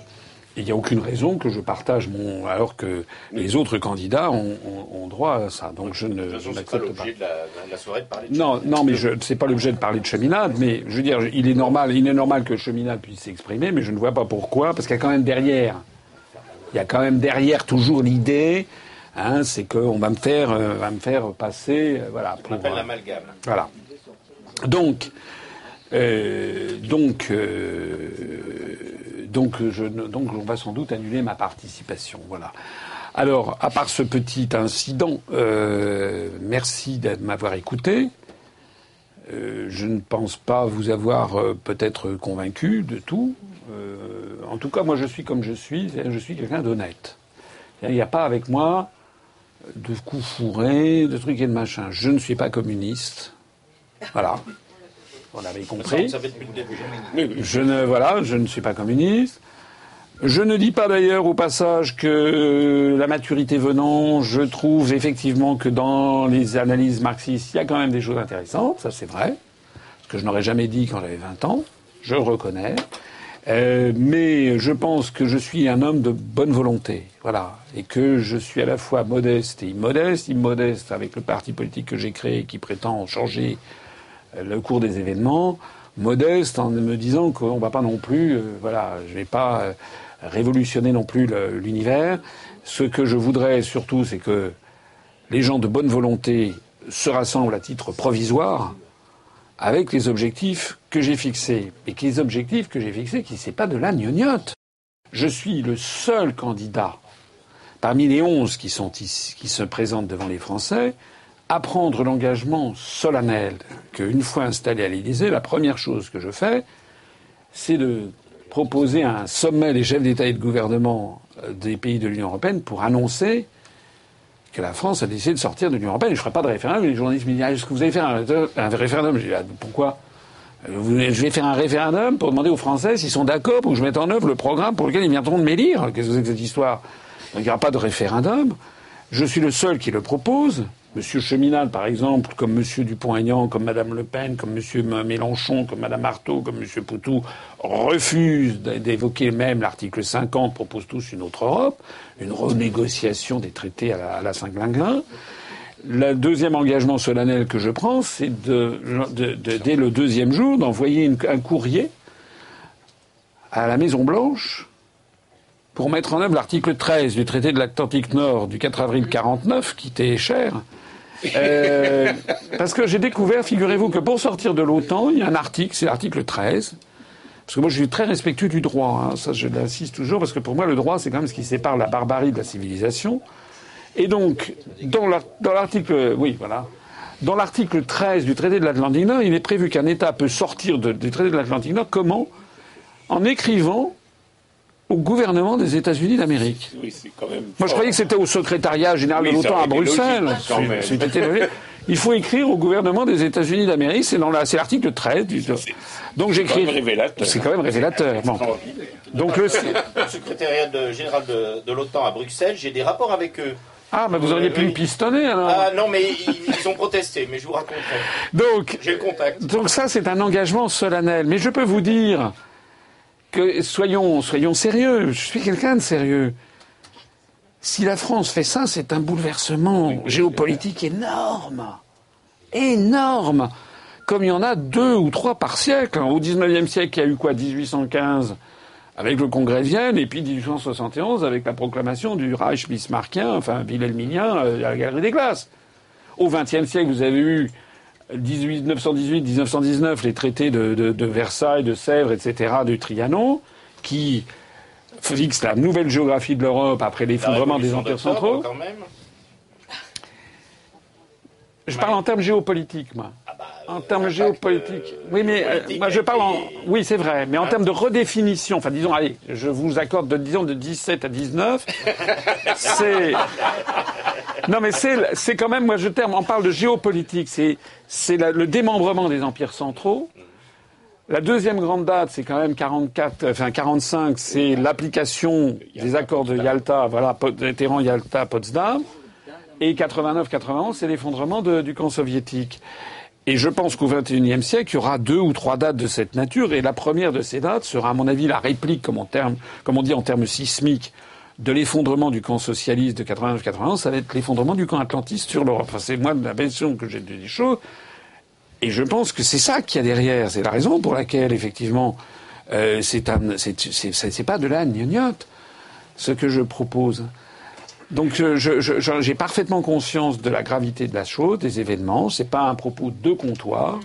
C'est quelque chose qui nécessite d'avoir un soutien massif. C'est d'ailleurs la raison pour laquelle il ne faut pas faire confiance aux autres responsables politiques qui vous disent on va renégocier. C'est ça parce que Madame Le Pen ou Monsieur Mélenchon mentent.